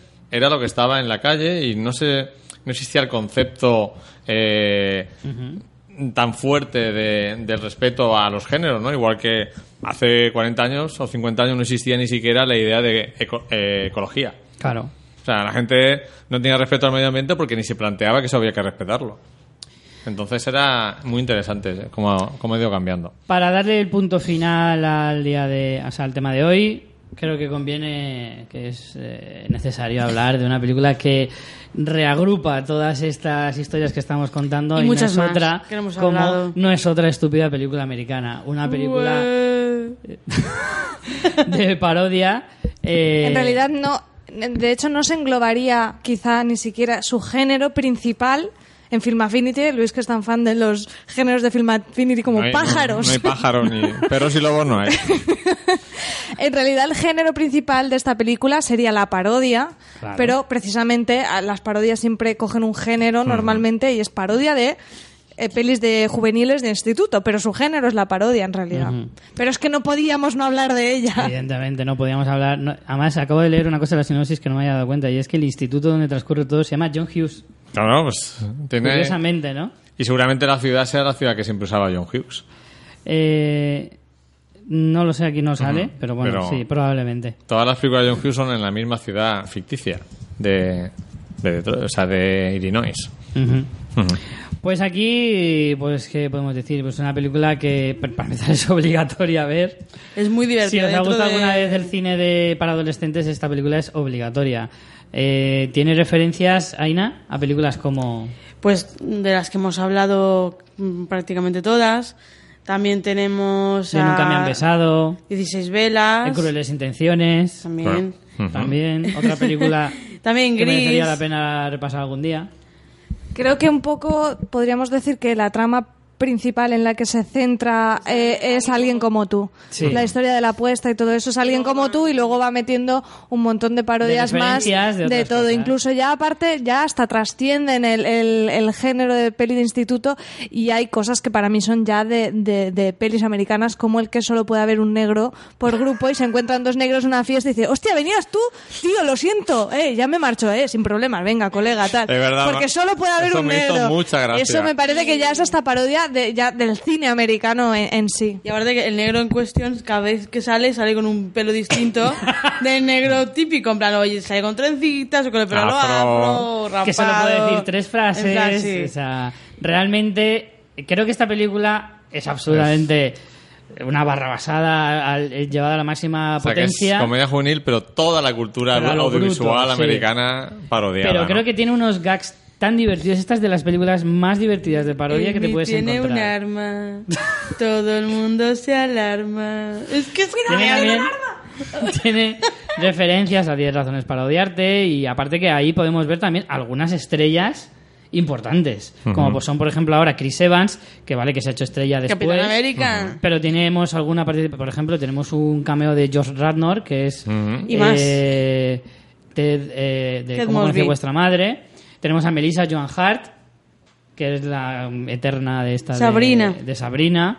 Y tenemos a un montón de tenemos a un Randy También- Quaid que también estaba muy habitual en las No comedias sabía que de- salía de no me acordaba que salía 90. George Randall. También no. Sí, sale. hace un papelito muy Mm. pequeño, es casi prácticamente un cameo.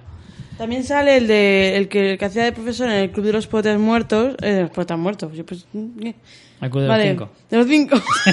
Que de seguro, que seguro está por ahí por eso. Por la... Me Está porque Sí, hay, una, hay una escena calcada de la, la del castigo cuando empieza a decirle te castigo un sábado más y el sábado siguiente otra vez y no sé qué. Pues en esta película está calcada la, la, la escena y es el mismo actor. Claro. O sea, haciendo Claro, lo mismo. claro. Por eso, o sea, si tienes que hacer referencia a los clásicos de, de tu género, pues lo normal es que metas algún que otro cameo de alguna Y, estrella. está- y mola que, y mola que se presten a hacer cosas de De hecho, Molly Ringwald hablábamos antes que efectivamente salía también. Salía al final. al final de, de la película, en el aeropuerto. De hecho, le dice, en plan, que primero dice, estás, estás citando a Freddie Prince Jr., no sé qué. Y luego le dice, estás citando a mi chica, ro- a la chica vestida de rosa. Y dice, ¿cómo estás tú? Y yo, ¡hombre! Y hace así como, "Hombre, A mí me lo vas a contar. A mí me lo vas a contar. En fin, que esta es una película que, que reagrupa todas estas historias, todas estas películas. Además es que lo hace, para mí lo hace de una forma magistral, divertidísima. Y, y esta sí que Tiene es- un ritmo cómico impresionante. Sí, sí, porque además es un no parar, un no parar Sí, de, de sí. chistes y, y además son muy graciosos. Es que a mí me parece una película muy bien hecha para lo que es. Me encanta el momento a cámara lenta que dice, uno le dice uno al otro, ¿qué, qué está pasando? Y dice, "Shh, no nos podemos mover hasta que no se mueva ella.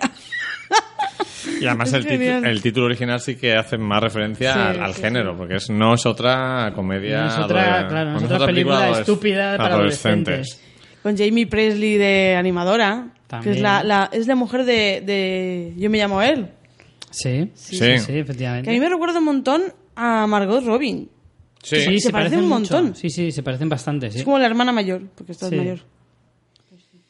Y bueno, para terminar, eh, Luis, querías hacernos una pequeña... No, creo que ¿Qué, hay- Aina, qué? Se me ha olvidado una cosa. Que se la Que si no cosa. revienta, lleva un año para hacer este especial, ¿eh?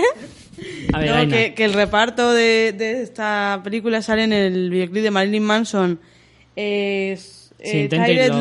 Love, Sí. Tainted Love, que sale en la película también. Y salen todos con el ve- vestidos tal cual, en plan chachis. Muy bien. Mola mucho esa canción. Es un detalle, es un detalle. Eh, como decía, para, para finalizar el día de hoy, una reflexión querías hacer, Luis, respecto a todo esto. Sí, no, eh, quería comentar que, por un lado, este, este género mm, se sitúa al mismo tiempo que un gran cambio en el cine americano. Eh, a, partir del año 83-84 es como que empiezan a salir a la luz todos los mm, proyectos que ya son cine de los 80, lo que entendemos por cine de los 80, ¿no? Y que se va dividiendo en, en diferentes tipos de cine, ¿no?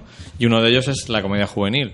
Pero mm, la comedia juvenil convivía con el cine de héroes de acción, las películas de Stallone y Schwarzenegger, el terror juvenil, Pesadilla en el Street y demás, la comedia de los eh, cómicos de Saturday Night Live, las películas de Dan Aykroyd, Chevy Chase, Eddie Murphy, el, el cómic El Fantástico, todo el cine que hicieron Spielberg, CMX y demás, y eh, la comedia juvenil.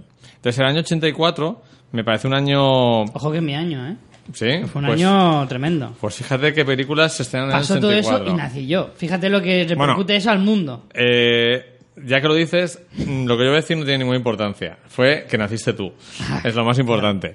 Pero fíjate qué, qué año. O sea, ese año de Acorralado, de Superdetective en Hollywood, Sueños Eléctricos, Cazafantasmas, la primera de los Cohen, Sangre Fácil, Calles de Fuego, Los Chicos del Maíz, Gremlins, Despedida de Soltero, Érase una vez en América, en la gran película de Leone, Footloose, Indiana Jones y el Templo Maldito, La Historia Interminable, Karate Kid, Loca Academia de. Policía, Un 2 3 Splash, Richie, la revancha de ¿qué los novatos? Si es tras el corazón verde, 16 velas, Terminator, La mujer de rojo, Top Secret y El vengador tóxico.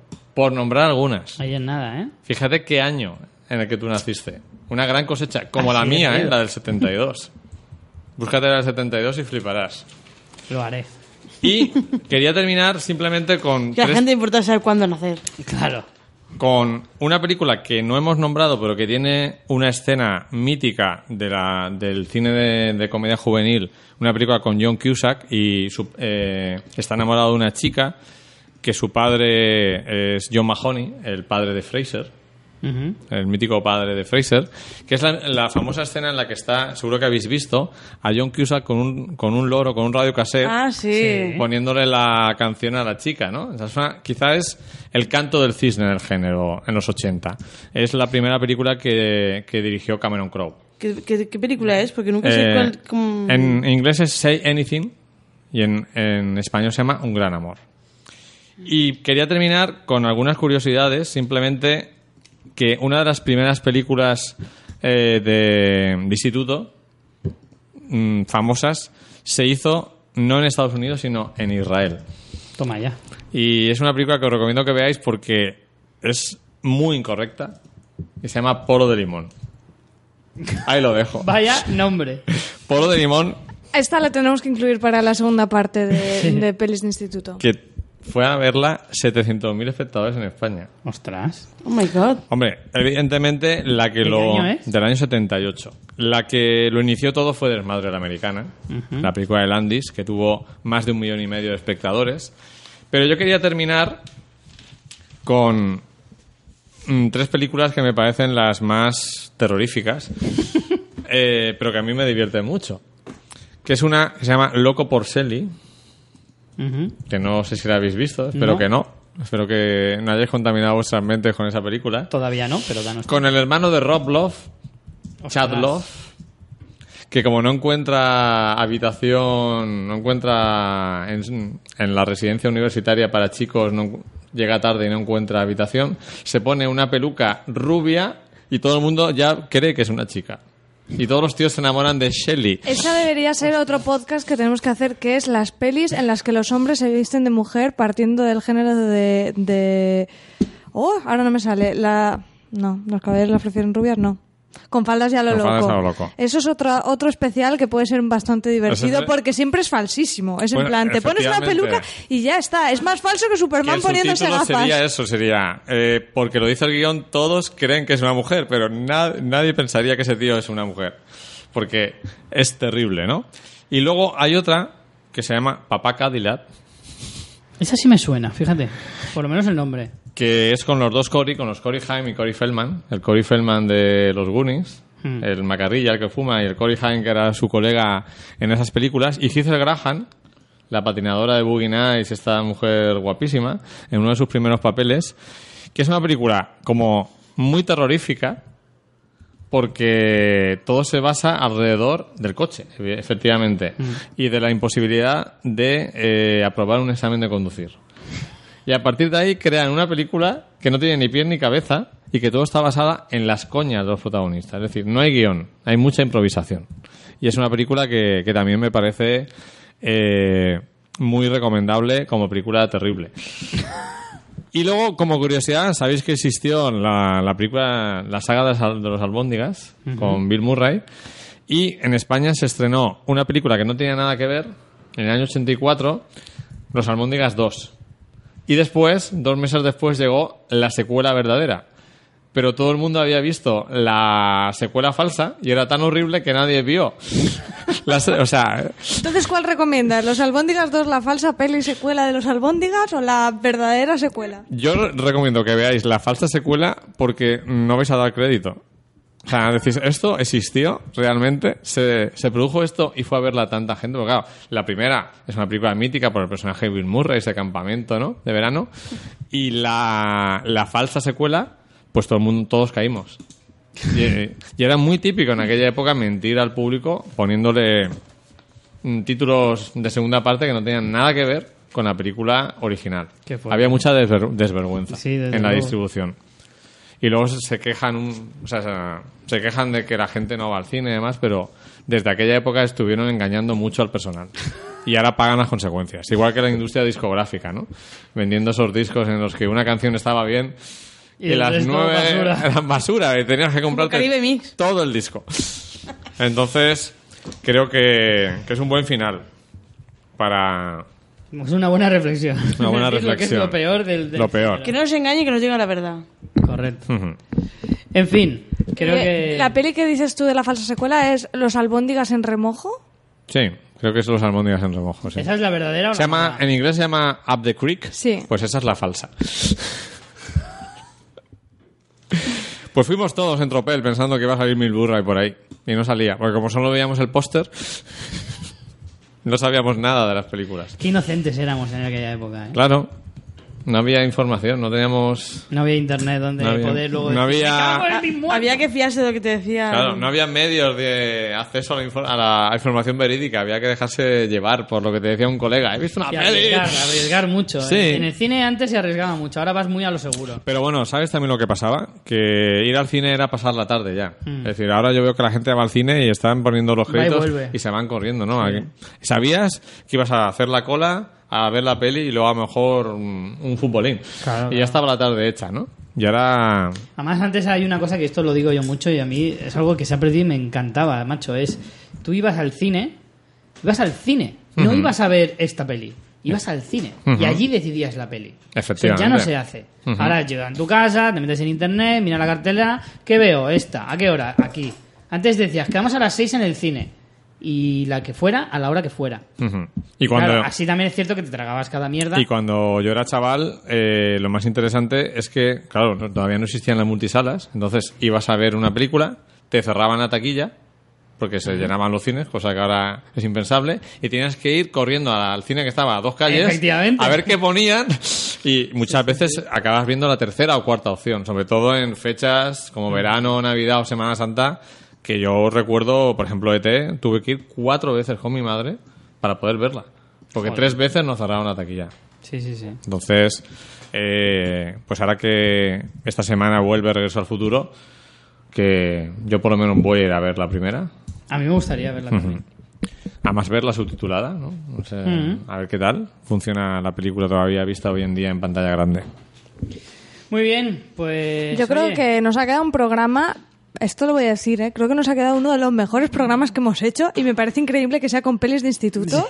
Creo que hemos dado un contenido con mucho valor, que hemos incluso reflexionado, así que espero que a los oyentes les haya gustado tanto como a mí grabarlo, ¿eh? porque que- me lo he pasado muy bien. Poca gente se daría, se pararía a pensar, vamos a hacer un programa sobre este tema. No, no, pero eso Nadie, es- nadie se habrá pensado lo interesante que puede llegar a ser este tema. Yo creo que una cosa que os destaca, y no haceros la pelota, es que sabéis mm, encontrar el interés de temas que mucha gente descartaría de, de plano. Sí, ¿no? por eso. Y quizá ahí encontráis ahí vuestro, Como las pelis de vuestra Disney. personalidad. Como las pelis de Disney igual. Pues casi que vamos a ir cerrando por hoy.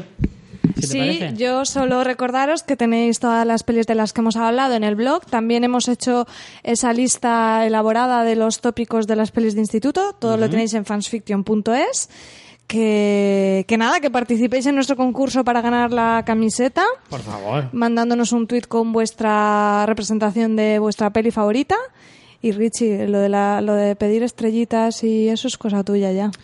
Pues eso, recordaros que en iTunes si nos dejáis estrellitas y valoraciones tendremos más eh, visibilidad y para nosotros siempre es eh, una ayuda. Así que si podéis y averiguáis cómo, porque es bastante complicado parece ser, eh, dejarnos alguna que otra estrellita, alguna valoración y comentarios en iTunes.